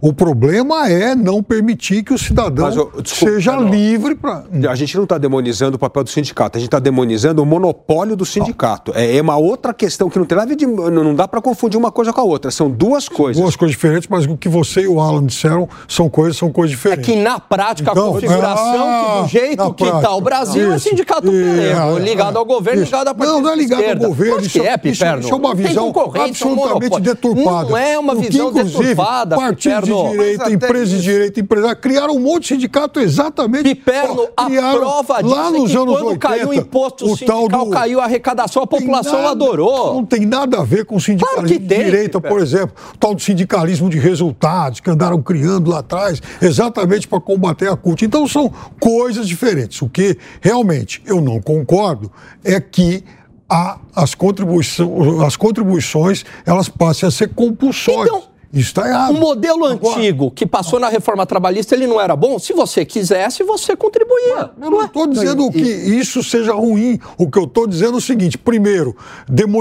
estigmatizar sindicato, oh, isso é coisa de esquerda. Isso, é uma, isso não é uma visão real. Isso é uma visão deturpada. Mas isso não isso tem problema nenhum, né, Pipero? Porque se, se, o cidadão, se ele tem. quiser contribuir para um sindicato de esquerda, é problema dele. Pro... O importante isso. é o cidadão ter a liberdade Exatamente. de fazer Mas o que ele quiser é com a hora aqui. de trabalho dele, isso, com o dinheiro dele, é isso que eu estou dizendo. dele. E se eu, assim, se, se eu tivesse a oportunidade, eu contribuiria com algum sindicato, porque eu sei que ele pode me ajudar mais. Mas do pra jeito... arrematar, o Vilela, ele falou a mesma coisa que o Piperno. Você concorda é. Não, não, do jeito que foi configurado, que você só... Não, você só tem o direito agora, Evandro, oh, de, de, de você falar não ou sim por meio meio de uma associação de classe, isso não faz sentido por meio de, um, de uma votação coletiva. O indivíduo tem que ter o direito, enquanto indivíduo, para falar sim ou não. Esse é meu ponto. Quero contar para vocês que, a exemplo do que disse ontem o presidente do Senado, Rodrigo Pacheco, sobre a necessidade de se retirar as grades da Praça dos Três Poderes, um ano depois dos ataques à sede desses poderes lá em 8 de janeiro de 2023, essa ação começou já nesta terça-feira, como acompanhamos nessas imagens aí. Várias pessoas de uma empresa contratada, os técnicos ali, retirando já as grades que faziam a proteção do local por conta das invasões que foram registradas naqueles atos do 8 de janeiro de 2023. Segundo o presidente do Senado, havia ali um certo estado de exceção, né, já que esse local deve ser aberto, de fácil acesso à população, porque o Congresso e os poderes pertencem a toda a população brasileira. E agora, depois desse um ano sem novas manifestações no local, as grades foram retiradas. Quero trazer um outro fato novo para você que nos acompanha também em relação à reaproximação da ex-prefeita de São Paulo, Marta Suplicy, com o PT. A nossa repórter Beatriz Manfredini, que sempre está em contato com o pessoal das autoridades aqui de São Paulo, conversou com alguns auxiliares do prefeito Ricardo Nunes e descobriu que tem reunião marcada nesta tarde, daqui a pouco, inclusive, se tudo se confirmar, entre Marta Suplicy e Ricardo Nunes. Marta Suplicy ainda continua de férias e, segundo a apuração da Beatriz Manfredini, Nunes já estaria, já estaria ali com a carta de demissão pronta, caso Marta chegue até ele e diga: olha. Realmente, para mim, não dá para seguir com você, já que você terá o apoio de Bolsonaro e também de Valdemar Costa Neto do PL. Vou aceitar a proposta que foi feita pelo presidente Lula para integrar a chapa de bolos. Isso deve se confirmar nesta tarde, segundo a apuração da repórter Beatriz Manfredini. E ela também ouviu dos auxiliares do prefeito Ricardo Nunes que ele não estaria muito contente, não, que está entendendo essa situação como uma certa traição ali de Marta Suplicy, atual secretária de Relações Internacionais aqui da Prefeitura de São Paulo. Beatriz Manfredini, obrigado por contar aí para a gente, mandar a tua apuração. Tá dado o teu crédito aqui no 3 em 1, a gente valoriza muito o trabalho da nossa equipe. Quero entender de vocês o que, que essa reunião promete, hein, Luiz Felipe Dávila? Vai ter cara amarga, gente com a boca amarrada. Não. Vai, eu, eu, se fosse o Ricardo Nunes, prefeito, olha, lembra a Marta Suplicy da famosa frase do Winston Churchill, primeiro-ministro inglês, que dizia que tem pessoas que mudam de partido por causa de princípio. E tem pessoas que mudam de princípio por causa de partido. É exatamente o que ela está fazendo. Né? Ela está mudando de princípio por causa do partido, quer lá acomodar com o presidente Lula, aceitar ser vice de bolos. Agora, eu quero ver Marta Suplicy, na campanha, falar mal do prefeito Nunes, de quem ela foi secretária até o dia de hoje. Ela vai falar mal do governo? Que ela integrou?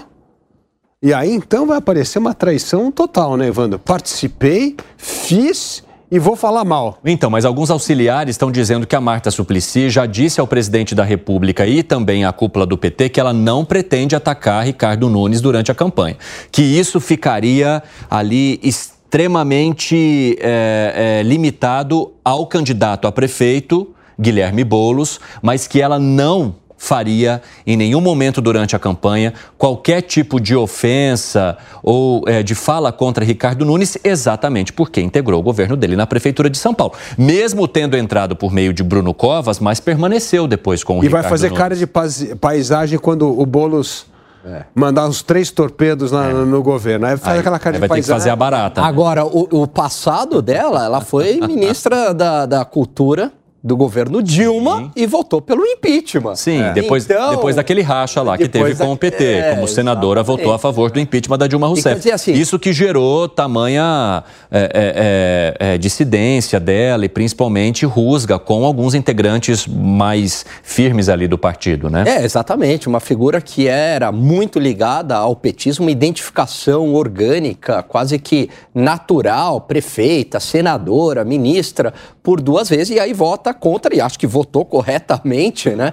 Mas para o PT foi entendido como uma traição. E agora, mesmo com o Ricardo Nunes. Ou seja, ela vai quebrando os corações por onde ela passa aí, Marta Suplicy, né? O Piperno, você vê Marta Suplicy como uma é, tratorista de corações? eu vejo que nesse. Tratorou seu coração não, também? Não, não, não, mas eu, eu acho que. Eu não me lembro se já votei. Acho que votei na Marta uma vez. Mas eu... Ele já abre o voto já dele aqui. eu adoro isso. Da prefeitura. Ele já vem, já não, conta em quem ele sabe, votou. Não, sabe, mas você se decepcionou, não, eu vou te contar teu coração. Eu torci pela Marta na eleição de 2000 contra o Maluf. É. Uhum. É, foi exatamente isso. Porque nessa época eu nem era. Eu... E foi quando ela venceu e ficou de 2000 a 2004. Exatamente. É, porque é, houve um Depois período... perdeu para José Serra na eu, próxima. É, né? e houve um período muito grande em que eu não fui eleitor aqui em São Paulo, porque eu votava em Aracatuba. Mas o... eu acho que a Marta é um trunfo do, da chapa aí, liderada pelo Boulos, exatamente para se contrapor à ascensão do prefeito de São Paulo nas franjas da cidade. Para quem não é paulistano, veja, o, o, mapa eleitoral aqui da cidade de São Paulo, ele aponta duas, duas regiões, o extremo sul e o extremo leste, que são muito populosas, Verdade. e onde a Marta sempre circulou muito bem por conta de céus, por conta de bilhete único, hum. por conta lá das faixas de ônibus. Marta teve um papel importante na questão viária e, ne, e nessa dos céus, quando foi prefeita em São Paulo. Então ela tem, nessas duas regiões, um público muito fiel. Coincidentemente, também é um público por onde o PT, onde o PT sempre teve muito êxito eleitoral.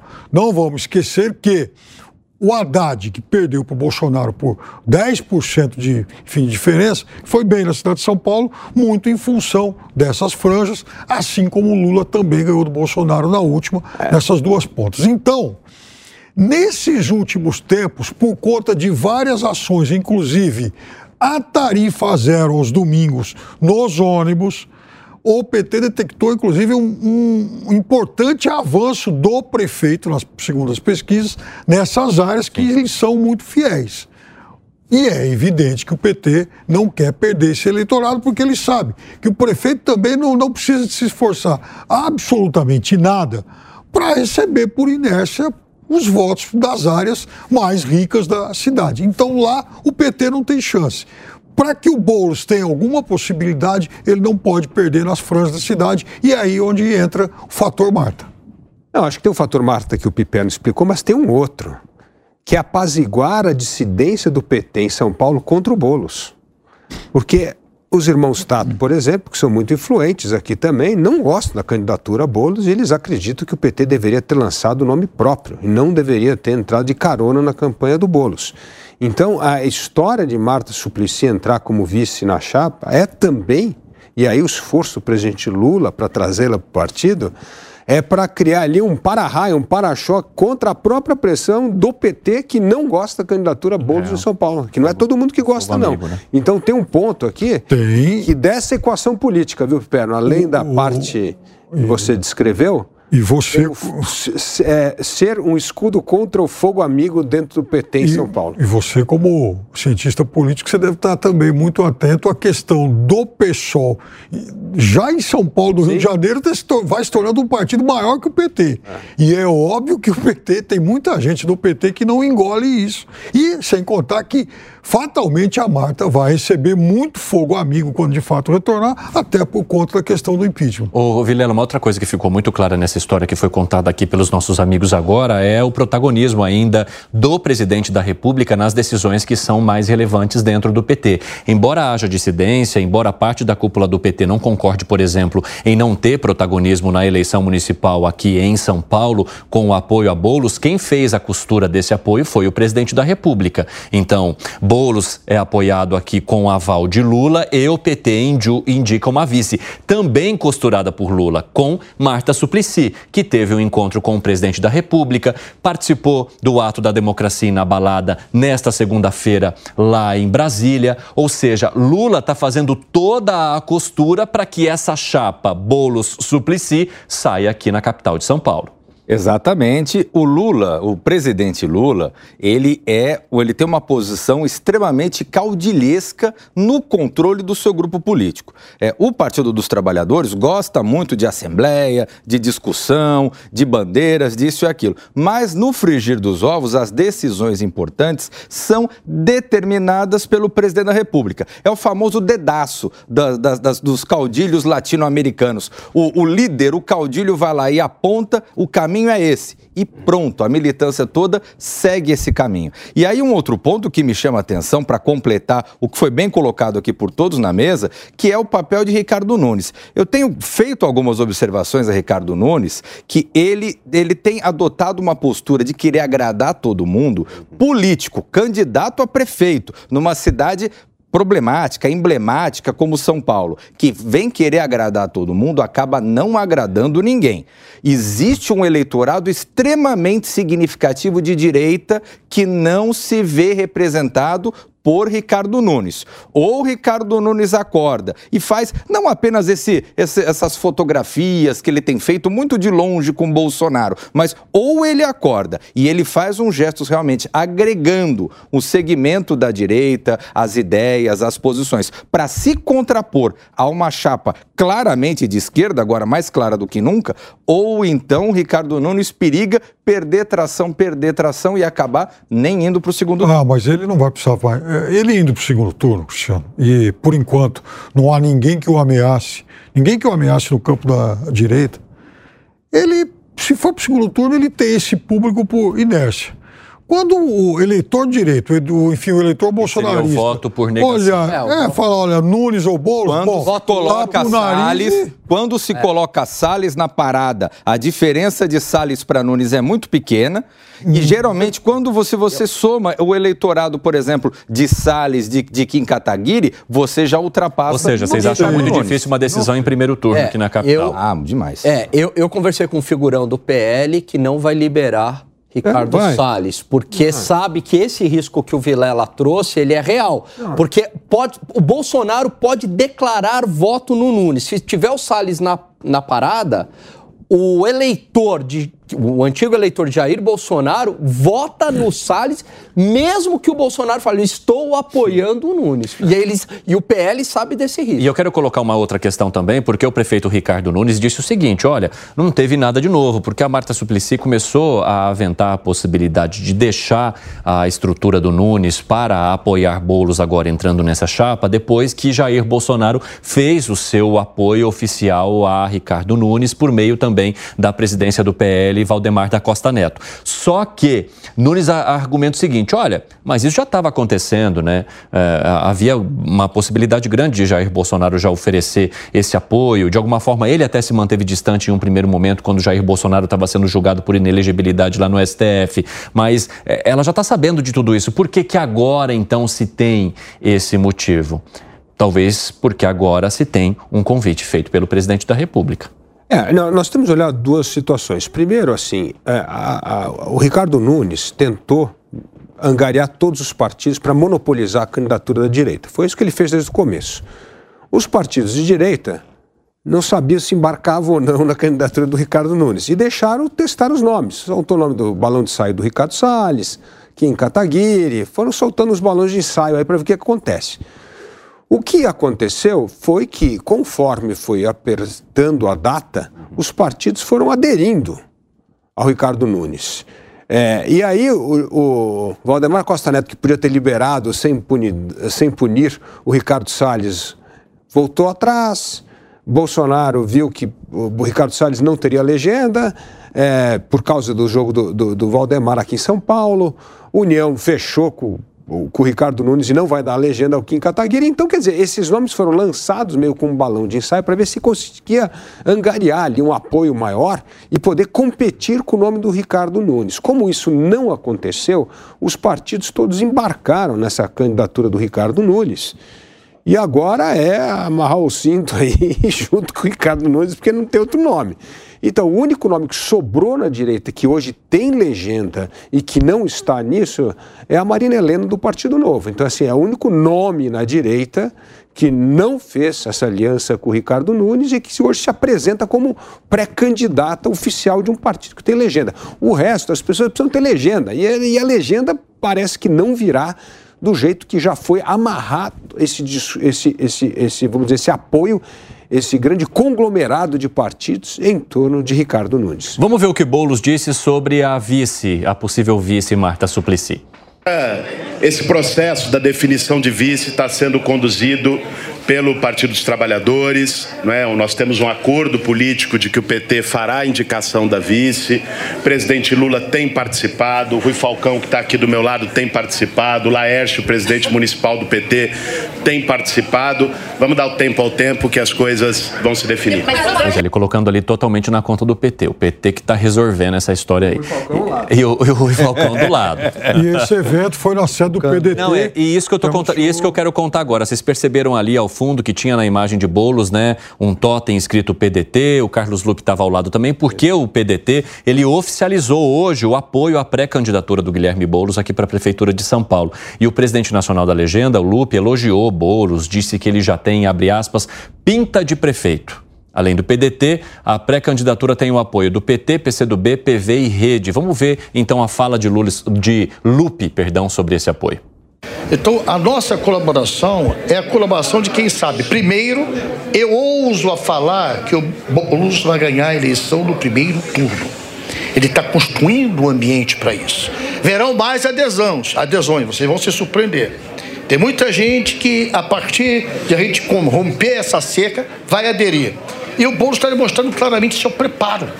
Ele construiu esse preparo com a sua história de vida, com a sua luta, com o seu trabalho. Será que Lupe está dando uma indireta ali? Tem gente que vai romper essa cerca para aderir, já está falando de Marta Suplicy e da possível eh, indicação dela agora à tarde. Agora, uh, hoje, o Guilherme Boulos ele aparece com 32% das intenções de voto nas pesquisas até agora, Ricardo Nunes com 24%. Lupe falando ali, inclusive, da possibilidade de ele levar no primeiro turno. Mas isso sempre é um discurso exatamente para tentar trazer adesão a esse candidato que agora tem o apoio também do PDT, né, Luiz Felipe Dávila? É. Todo mundo pode tomar alucinógeno, né? Depois se levar, eu vou perguntar para vocês de novo aqui, hein? Vocês guardem, porque eu sou, eu sou um arquivo vivo. Criminalização na política já Eu sou um arquivo vivo, independentemente de quem levar. Mas o que vocês trouxerem de previsão aqui, vocês vão ser questionados no, meu, no meu júri pessoal. Mas eu vou dizer uma coisa, Evandro. O, o mesmo Carlos Lupe que fez essa previsão agora, é a, a última previsão previsão dele, que eu me lembro, foi dizer que em dois meses ele iria zerar a fila do INSS. Foi a última previsão. Já passou um ano e até agora está muito longe disso. Então, não, aliás, eu não vejo chance nenhuma. Eu, eu não sou um fã do Lupe, embora já tenha contado aqui que a única ficha de filiação de um partido que eu tive na mão e não assinei foi do PDT, mas nunca fui um simpatizante do Lupe e, e, não gosto da presença dele no, enfim, no Ministério, mas vamos fazer agora, Cristiano, justiça hum. a, a, ele, até por conta de uma entrevista que ele concedeu perto do, perto do final do ano. Hum. Ele falou o seguinte: esse déficit não vai ser zerado nunca. Uhum. Que todo mês entra, uma, entra mais um monte de gente na fila e está entrando cada vez mais. Uhum. Segundo ele, é humanamente impossível zerar esse déficit. Mas isso não é verdade, até porque é, você tem uma situação que hoje em dia o cidadão que requer, ele cumpriu o prazo, está tudo certinho, ele requerer a aposentadoria dele, ele vai demorar meses a fio, se não ano tal como já era no governo anterior que o Lupe tanto criticava. Baixou de 80 dias para 49. Olha, e eu o... não conheço ninguém que tenha demorado 80 dias não é nem nesse governo, nem no anterior e nem no não. anterior. Não conheço ninguém. ninguém a média no anterior pessoa. era de 80 e agora estão falando em 49 Não conheço ninguém tá que demore menos do que seis meses para poder ter o seu benefício. E perno? Não, estou até fazendo a defesa do governo anterior, que anunciou aí que a média era de 80 dias. E esse, esse governo, inclusive, esquerdou uma fila média aí de 80 dias. O, o, o, Piperno, nesse sentido, até um assunto que a gente conversou bastante nos últimos programas aí, foi, foi, foi da questão de que alguns ministérios não apresentaram nada, né? E aí foi interessante que o Ministério da Previdência foi um dos que não apresentou nada dos feitos em 2023. Nada. Até porque não tem o que apresentar. É, Eu só ouvi o Lupe falar falar duas vezes, fala, já ouvi falar no nome de Carlos Lupe duas vezes esse ano. A primeira vez foi quando lá atrás ele falou que em 60 dias ia zerar fila e tudo mais tal, e no final do ano, quando sem ninguém perceber, ele pegou o avião e foi para a Arábia Saudita ver o jogo do Fluminense e faltou na reunião do presidente Lula. Foram as duas únicas vezes que eu ouvi falar de, de, de Carlos Lupe em 2023. E o presidente do INSS foi que inclusive deu esse número no final do ano, dizendo que caiu para 49 dias e quanto mais cai, mais também o governo paga e, portanto, mais o INSS tem Eu não vi nenhum, eu só sei de gente que está na fila há muito tempo ah, e até agora não. Olha, ao invés Fala, de Gani. discutir é, a fila do INSS, eu acho que o ministro deveria se preocupar com a próxima reforma da Previdência. País sério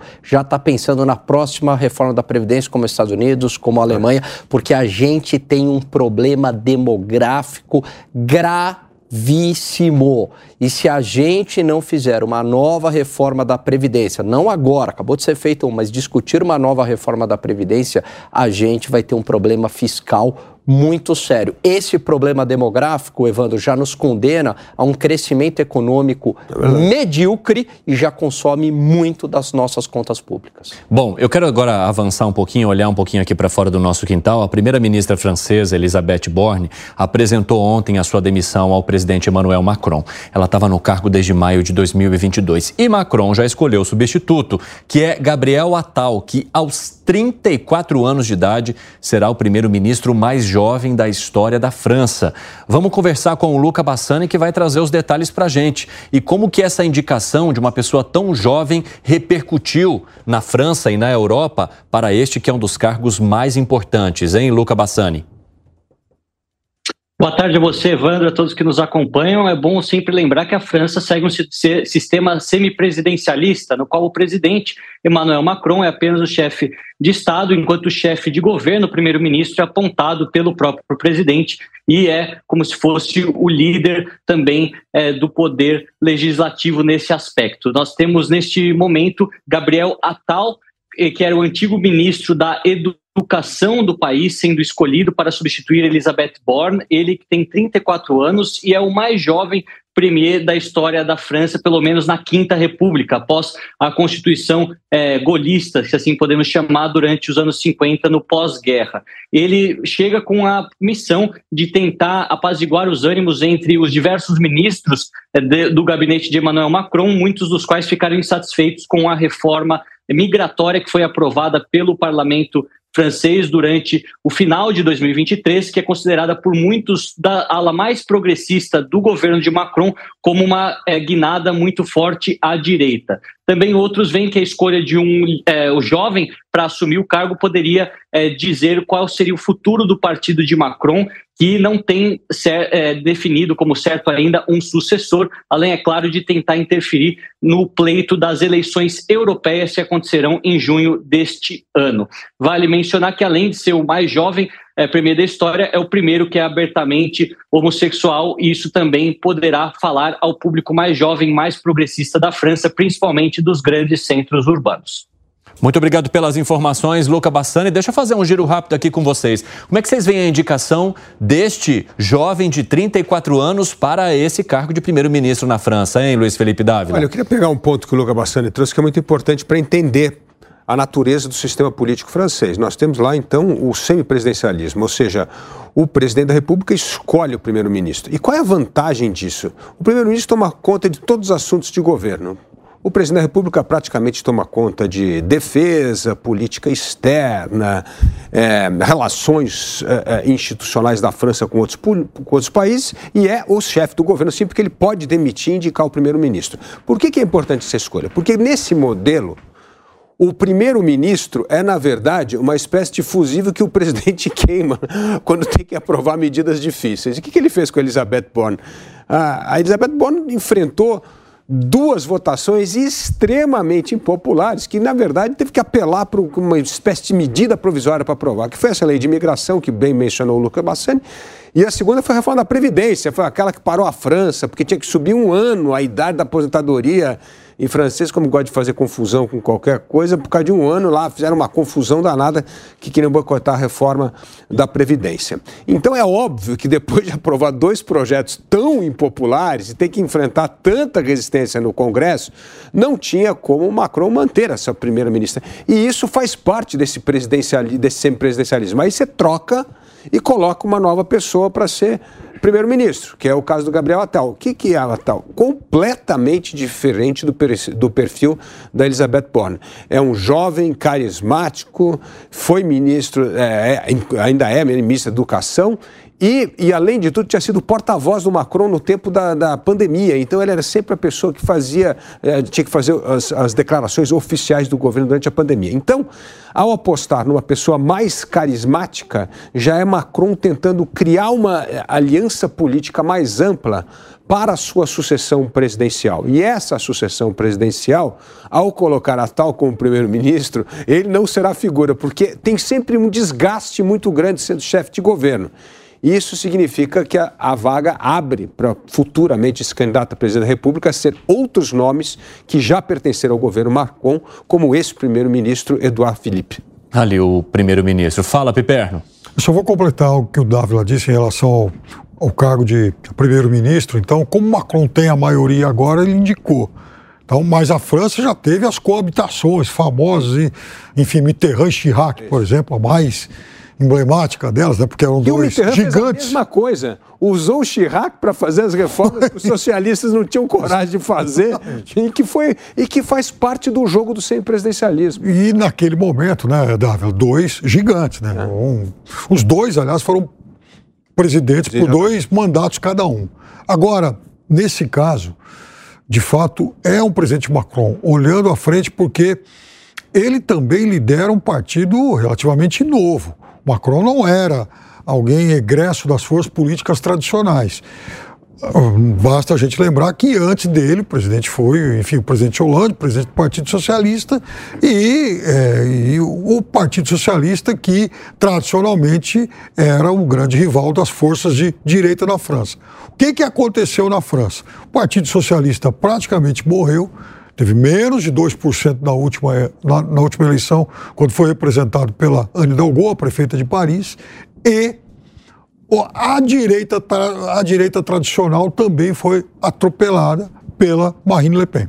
Então, e o Macron se situou nessas duas últimas, né, nessas duas últimas eleições como uma espécie de terceira via. O problema é que ele não pode ser candidato à reeleição. Vai ter que criar um novo nome. A eleição vai ocorrer daqui a três anos e certamente ele já está colocando algumas das suas cartas na mesa aí, porque vai ter que estar tá aberta a corrida sucessória com o apoio do presidente Macron. Pessoal, ainda mantendo o nosso olhar para as informações internacionais, mas agora eu preciso que vocês prestem atenção nessa informação que eu vou contar agora. Houve agora nesta tarde um sequestro a TC Television ou Television, que fica em Guayaquil, no Equador. Vejam essas imagens que já estão sendo divulgadas pelas agências internacionais. Criminosos entraram na sede desta emissora de televisão, que é uma das principais do país e uma das mais tradicionais do Equador, que tem sedes em Quito e também em Guayaquil, enquanto a programação estava sendo transmitida. E eles impediram,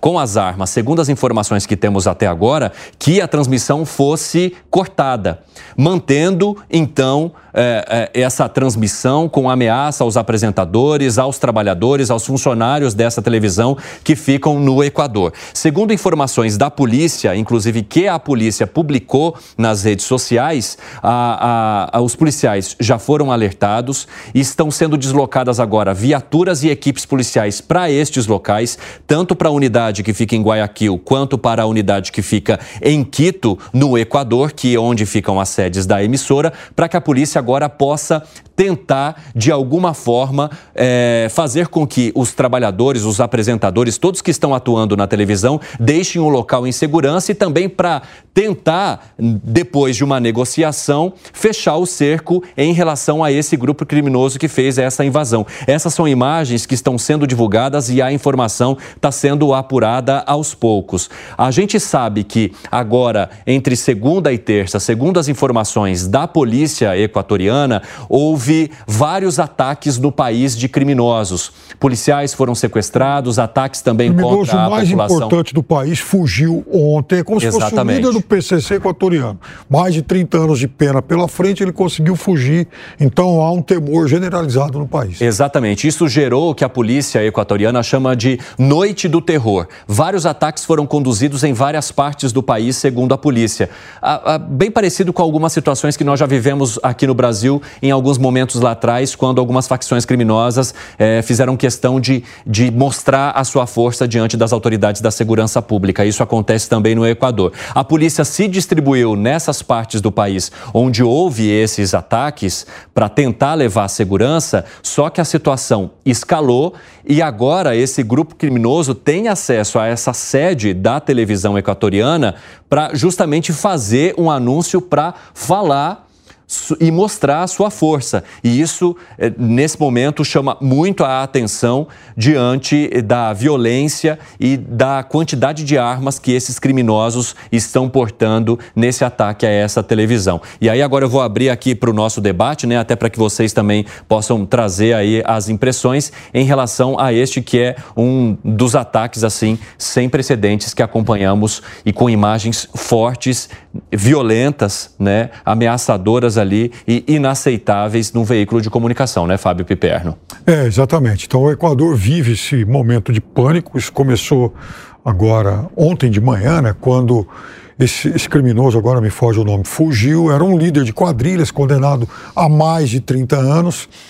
E isso, é, enfim, a segurança já foi um dos grandes temas da última campanha eleitoral. O presidente Noboa está no poder há somente Sim. dois meses e agora. Fez um decreto de emergência no país por conta disso. Emergência, exatamente. E agora, então, já tem toda essa situação pela frente. A gente lamenta muito e eu espero honestamente, que ele não fuja aqui para o Brasil também, né? É, as Forças Armadas do Equador disseram também que registraram explosões de veículos lá no país, nessa que tem uma ação espalhada por vários cantos do Equador, Luiz Felipe Dávila. É, é, é uma tristeza ver essa história do crime organizado tomando conta dos países justamente por não ter uma política nacional de segurança capaz de combater essas organizações criminosas. Isso está acontecendo, ó, no México tem isso, Equador tem isso, El Salvador tem isso, uh, Brasil sofre desse mal. Peru. Peru, Venezuela. Peru, Venezuela, todo mundo. Então, assim, gente, Está na hora de levar a sério essa questão de segurança pública e parar de varrer para debaixo do tapete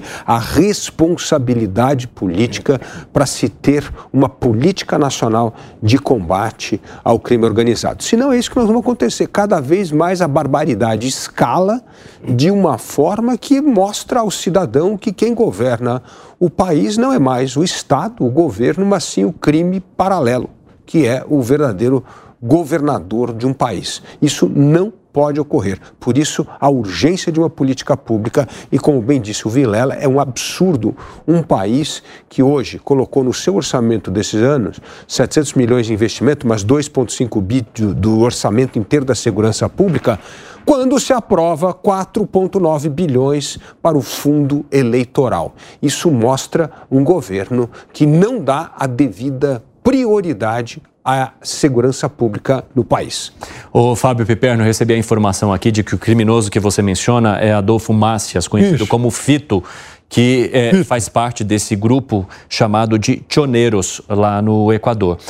Uh, o Vilela, como é que você avalia essa questão da segurança pública que, de alguma forma, agora coloca a população do Equador em terror com esses vários ataques? A polícia, inclusive, disse que está na sede da TC, a televisão equatoriana que foi invadida pelos criminosos, eh, nas quais a gente acompanhou essas imagens que trouxemos aqui para vocês, que estão agora circulando por todo o mundo e que está tentando evacuar os trabalhadores ali do local é, em segurança para fechar o cerco contra os criminosos que estão lá. Mas o quanto essa questão da segurança pública se tornou uma situação é, quase que insolúvel em vários países aqui da região, inclusive no Equador. Pois é, e o difícil é a gente acabar acreditando ou identificando que o Brasil está caminhando a passos largos, é justamente para isso.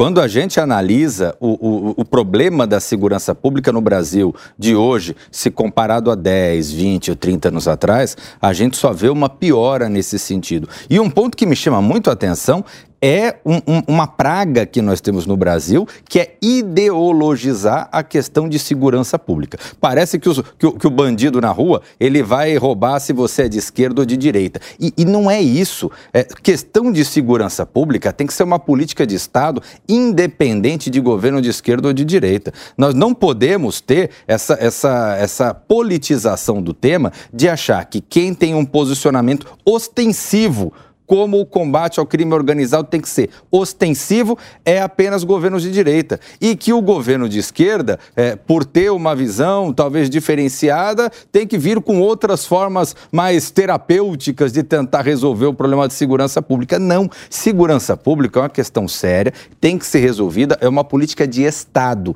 e tem que ser resolvida independentemente das bandeiras que estejam é, governando o país naquele momento. Até porque é, nós estamos vendo, no caso brasileiro, o Estado brasileiro cada vez mais defasado em relação às forças criminosas. E eu não duvido que um dia, caso não seja feito nada, caso a gente continue nessa mesma inércia, nessa mesma toada, a gente chegue num estado como esse que a gente está vendo no Equador. Pessoal, eu quero contar para vocês, como eu estava trazendo aqui as informações que estão sendo apuradas, apuradas minuto a minuto, há uma série de ataques que começou no início desta semana no Equador, depois é, da saída é, deste criminoso que nós mostramos aí para você, o Fito, né, chamado de Fito ali no Equador. E aí o presidente Daniel Noboa, ele fez também um decreto que é, coloca como estado de exceção ali no Equador diante da situação, acionando também as forças de segurança nacional para que comecem a atuar diante dos vários ataques ataques que estão sendo coordenados em diferentes partes do país.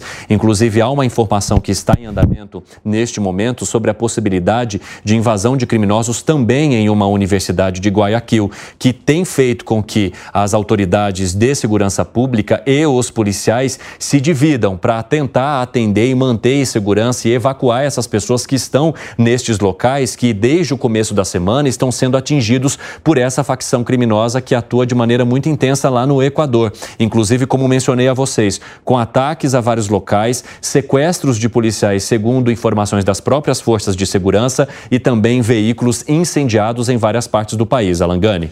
Eu quero voltar aqui num ponto que o Vilela trouxe, que ele disse uma preocupação de que o Brasil caminhe para essa situação. Não, o Brasil já está nessa situação. Eu diria que ele entrou nessa situação, Vilela, em 2006, quando o PCC fez uma série de ataques aqui na capital. E se a gente parar para pensar, há lugares, por exemplo, no Rio de Janeiro, onde o poder público não consegue entrar, onde uma empresa de energia elétrica ela não consegue fazer um simples conserto onde uma empresa de telefonia também não consegue fazer um conserto, onde o bombeiro ele tem que pedir autorização para o tráfico de drogas. Então a gente percebe uma falência do Estado em alguns país, uma falência de uma das principais funções do Estado, que é garantir a integridade física do indivíduo. A gente só não viu uma cena assim no Brasil, mas a situação é muito parecida. Aliás, essa cena, é, é, é ela parece hollywoodiana.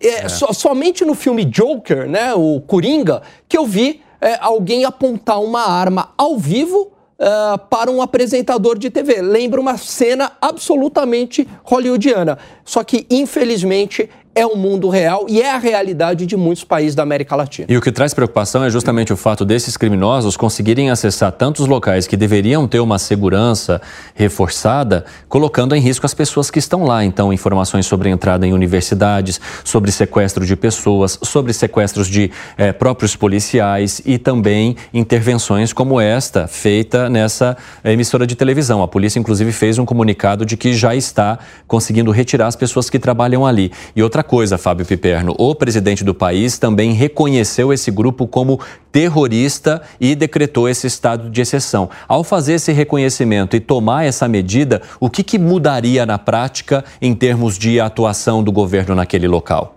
Ah, exatamente. É o fato de que ele pode tomar medidas de exceção sem ter que negociá-las antes, né?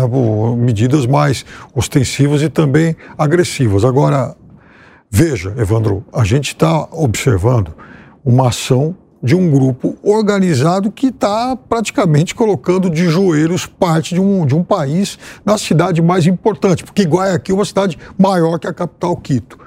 Veja, nesse, nesse país o maior chefe do crime organizado agora está solto. Então, né, a, a, as forças aí do, enfim, do banditismo passam a ter contato direto com a sua principal, com a sua principal liderança. Aqui na América do Sul, mais que em qualquer outro momento, o crime, esse crime de grandes quadrilhas, ele se tornou um crime transnacional.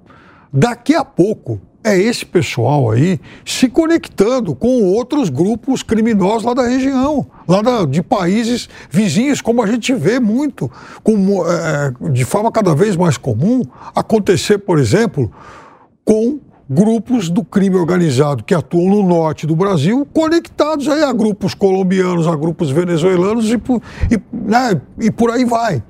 Então, se o crime ele pode ter essa intercomunicação transnacional, por que não os governos nacionais constituídos? Então também está na hora dos governos desse país começarem a passar a conversar mais, a trocarem mais informações e, inclusive, em muitas operações, em muitas situações, atuarem de forma conjunta. Eu só quero, enquanto a gente acompanha, trazer uma manifestação do presidente eh, do Equador, que ele menciona o seguinte: acabou o tempo em que os condenados por narcotráfico eh, e do crime organizado, organizado eles ditavam o, ao governo que o governo deveria fazer.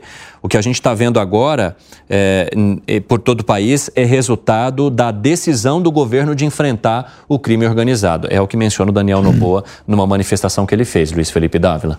Bom, então precisa de uma estratégia melhor, né? Porque por enquanto não está tá colocando em risco tá a população. Tá né? Você colocar, precisa de regime de exceção, colocar em risco a população. Mas, no fundo, essas organizações criminosas, o que eles fazem é justamente intimidar mesmo. Toda essa história, que nem aqui no Rio de Janeiro, coloca lá, incendia pneu, fecha é, território, não deixa a polícia entrar, invade televisão, como é o caso daí, é justamente a sinalização de que eles estão sob controle do país. E não estão ainda, mas mostra a ousadia que essas organizações criminosas existem hoje e ameaçam, sim, não só a segurança pública, mas a própria segurança do país quando isso se toma uma grande escala, como é o caso do México. Eu já falei aqui no México, tem parte, regiões gigantescas do território que não que o governo não consegue controlar mais. E a mesma coisa aconteceu quando nós tínhamos as organizações aqui é, de tráfico de droga na Colômbia e, e, e Sendero Luminoso também no Peru, que a gente esqueceu de mencionar. Então, assim, nós precisamos, aí eu concordo com o Piperno, que nós precisamos de uma estratégia não só nacional, é importante ter uma nacional, mas também ter uma estratégia internacional, porque isso é uma rede uhum. para desmantelar a informação de como essa turma movimenta armas, dinheiro, ligação precisa sim ter cooperação internacional. Hoje em dia você não não combate o crime organizado, crime cibernético, terrorismo com um país isoladamente atuando. É preciso que haja, sim, essa coordenação internacional. Vilela, o presidente da Repu, o presidente do Equador está querendo dizer que é, o que está acontecendo é, é, é, consequência de um contra-ataque que está sendo feito pelas autoridades do Equador. Mas isso está mostrando, as cenas que a gente está vendo é, estão mostrando força ou fraqueza das autoridades em lidar com essa situação do crime organizado lá no país?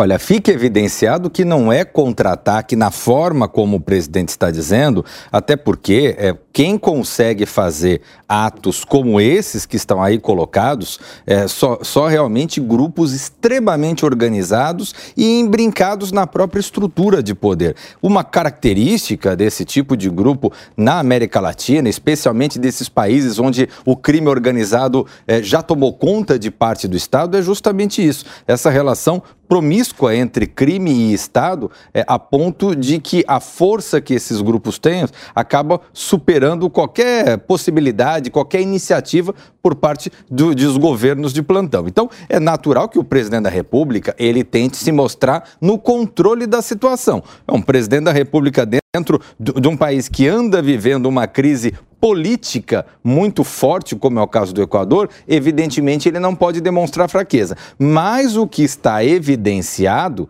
é que, independente ou para além das medidas que o governo atuou, existe uma estrutura de crime organizado fortíssima e que tem é, é, capacidade realmente de colocar o governo de joelhos em determinadas situações, como essa agora. O Marcelo Favalli, nosso editor de internacional, começou a fazer a apuração na redação aqui da Jovem Pan quando esse assunto ganhou os holofotes. Ele vai trazer agora estas informações para gente, enquanto você acompanha essas imagens aqui que chegam e que mostram a invasão dessa unidade, dessa emissora de TV que fica no Equador. Quais são as últimas atualizações em relação também ao que é trazido pelas agências internacionais? Em Favale, seja muito bem-vindo.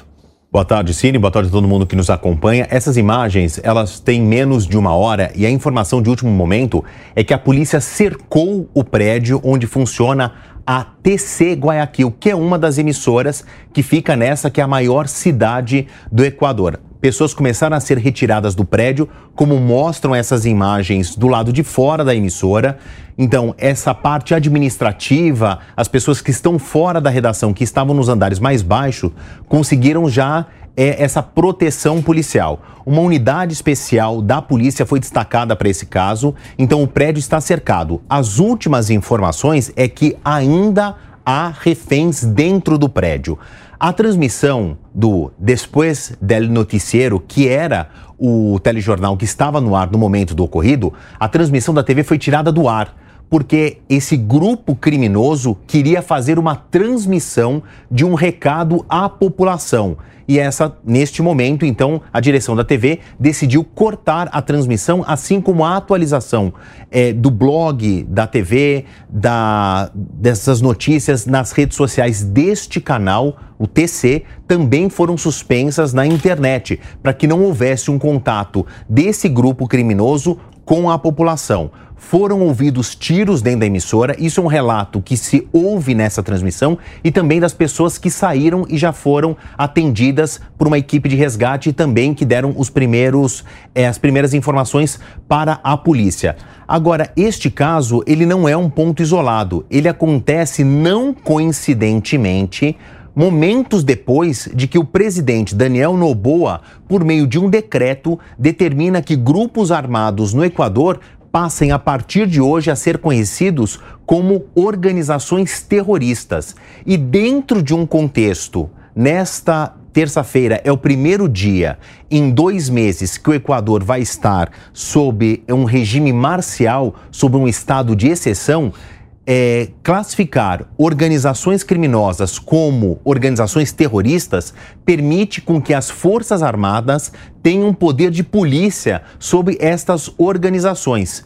Então, um entendimento, uma das linhas de investigação é que essa banda de criminosos, como eles usam lá, estou repetindo a expressão muito comum na América Latina, no Equador, esse grupo criminoso queria dar um recado à população em resposta à determinação do governo em classificá-los como grupos terroristas e permitir que as Forças Armadas tenham poder de polícia. Para concluir, acho importante todo mundo entender que este estado de exceção, que começou ainda na noite de segunda-feira e vai durar 60 dias no Equador, permite que as Forças Armadas tenham poder de polícia, os direitos civis dos cidadãos foram restringidos, a começar com um toque de recolher, que vai vigorar das 11 horas da noite até as 5 horas da manhã, no horário local. Ninguém pode sair de casa a não ser que tenha uma justificativa muito plausível, a exemplo de uma emergência médica ou pessoas que trabalhem em serviços essenciais na rua. Essa é uma das primeiras medidas. E eles querem também, o governo, quer, é, melhor dizendo,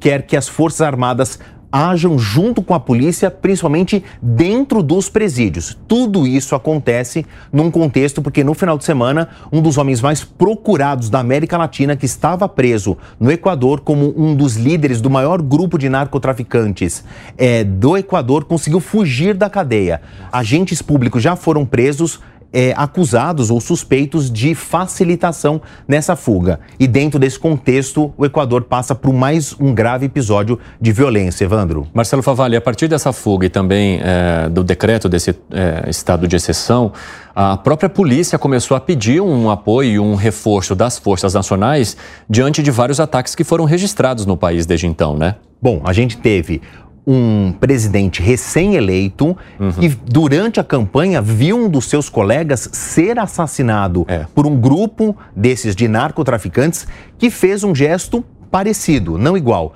mas foi a público por meio de uma rede social assumir o crime e dizer que outros políticos seriam também executados caso não levassem a cabo promessas que tinham feito ou alianças que tinham feito com grupos narcotraficantes. Então a gente entende aí, claro, que é uma acusação vinda de um grupo narcotraficante. Ela nunca foi corroborada de uma maneira pela justiça, por exemplo, mas a gente entende aí uma violência que tem é, uma relação muito íntima, intrinsecamente ligada com os narcotraficantes e grandes casos de corrupção. O Equador está na lista de um dos países mais corruptos do mundo, tem uma facilitação para os narcotraficantes, porque já há alguns anos a economia foi dolarizada, isso por um lado, tem uma facilitação para a economia do país, foi uma manobra econômica para tirar a, o Equador da inflação, mas leva a uma facilitação de grupos internacionais criminosos, porque você, por exemplo, não precisa lavar dinheiro,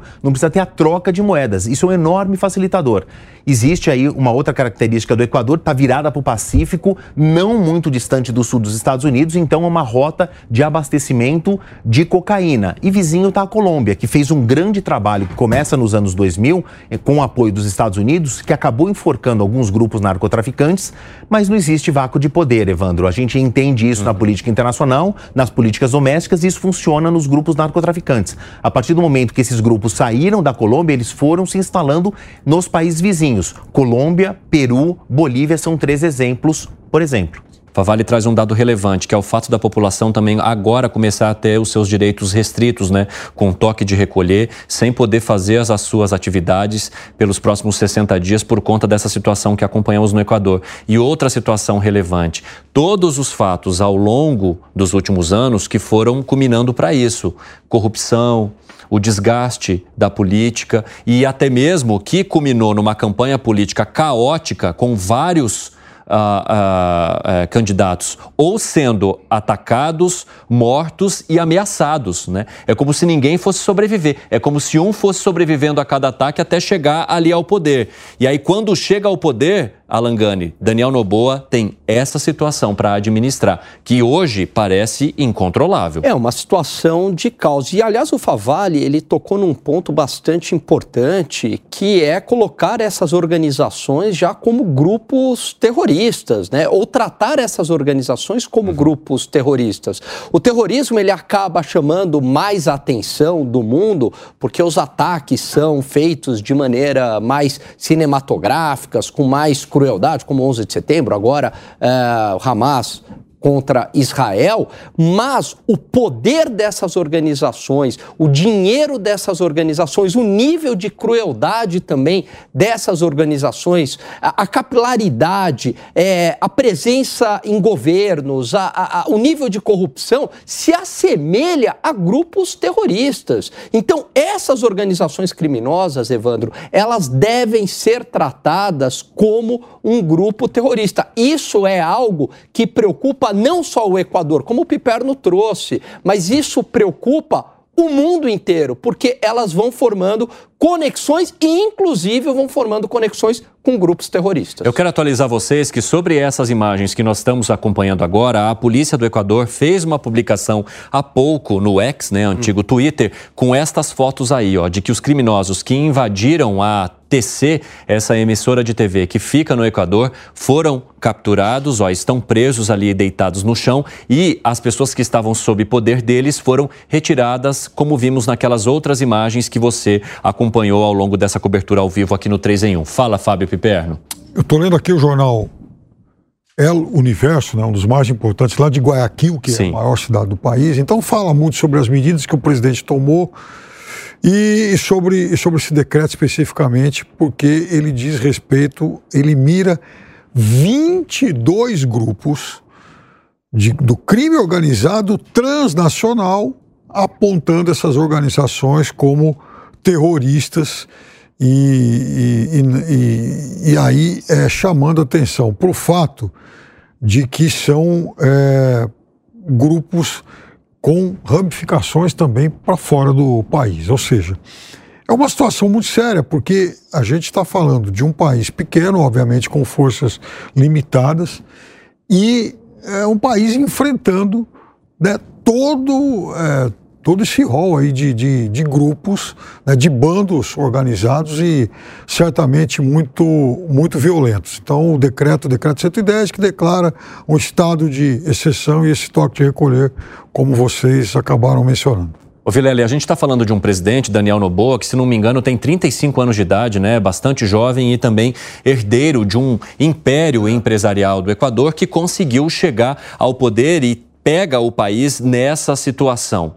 E aí eu quero entender de você de que forma que a crise política ela se estende e se amplia a partir do momento em que logo de cara você tem que estabelecer um estado de exceção que restringe o direito das pessoas num país por conta de invasões que também colocam a vida das pessoas em risco em várias partes ali do Equador.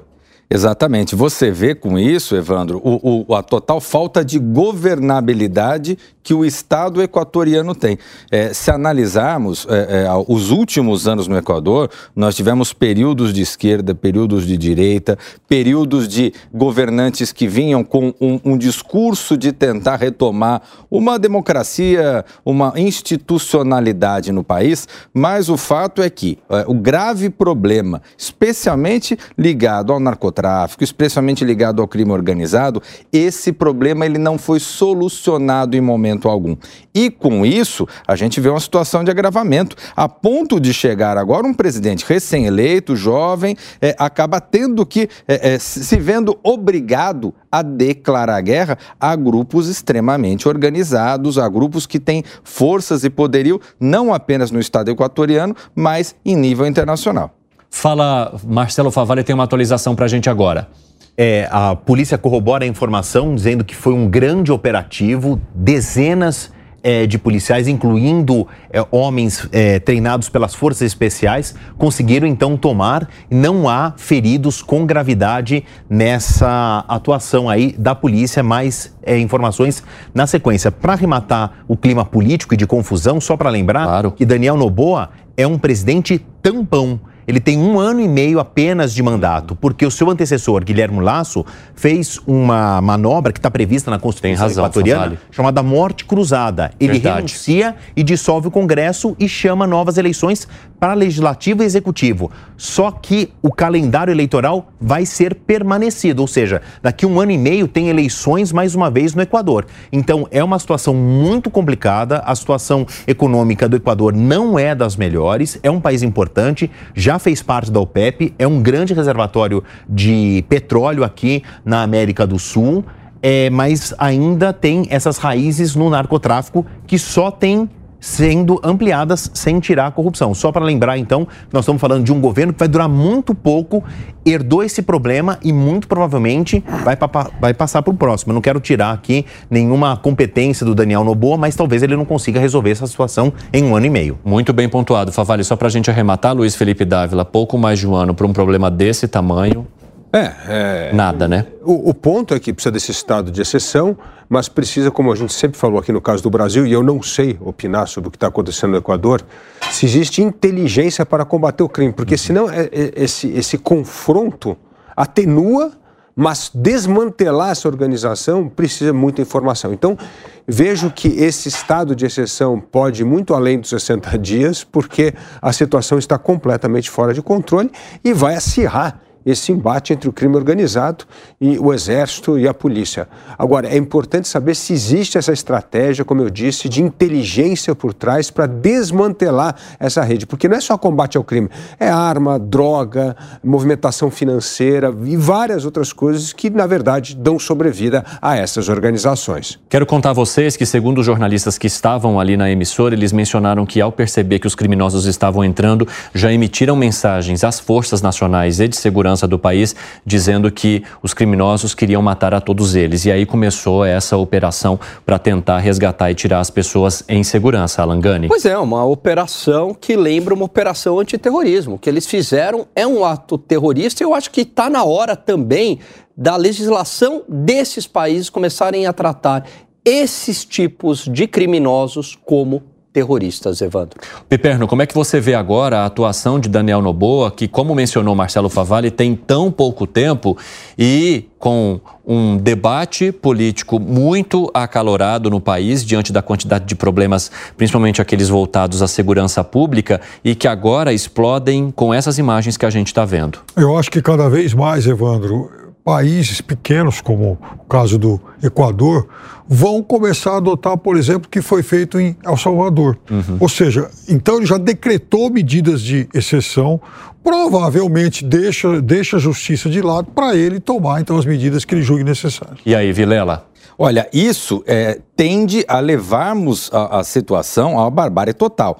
Porque enquanto você tem a necessidade, o interesse de combater grupos organizados criminosos como esse, é, a sociedade ela acaba é, é, indo, se hermanando dentro desse, desse interesse de fazer isso. Agora, é, uma hora isso passa, uma hora a turbulência passa. E você concentrar poderes nas mãos do governo, eu vejo que isso é temerário demais. Senhores, agradeço muito a participação de vocês hoje, inclusive nessa cobertura final acalorada aqui no 3 em 1, sempre ao vivo como você está acostumado a acompanhar conosco. Marcelo Favalli, obrigado pela tua participação, trazendo apurações aí para a gente direto da nossa redação. Você continua acompanhando mais ao vivo agora nos Pingos dos Is. Obrigado pela companhia, pessoal. Fiquem com Deus. Tchau. A opinião dos nossos comentaristas não reflete necessariamente a opinião do Grupo Jovem Pan de Comunicação. Realização Jovem Pan News.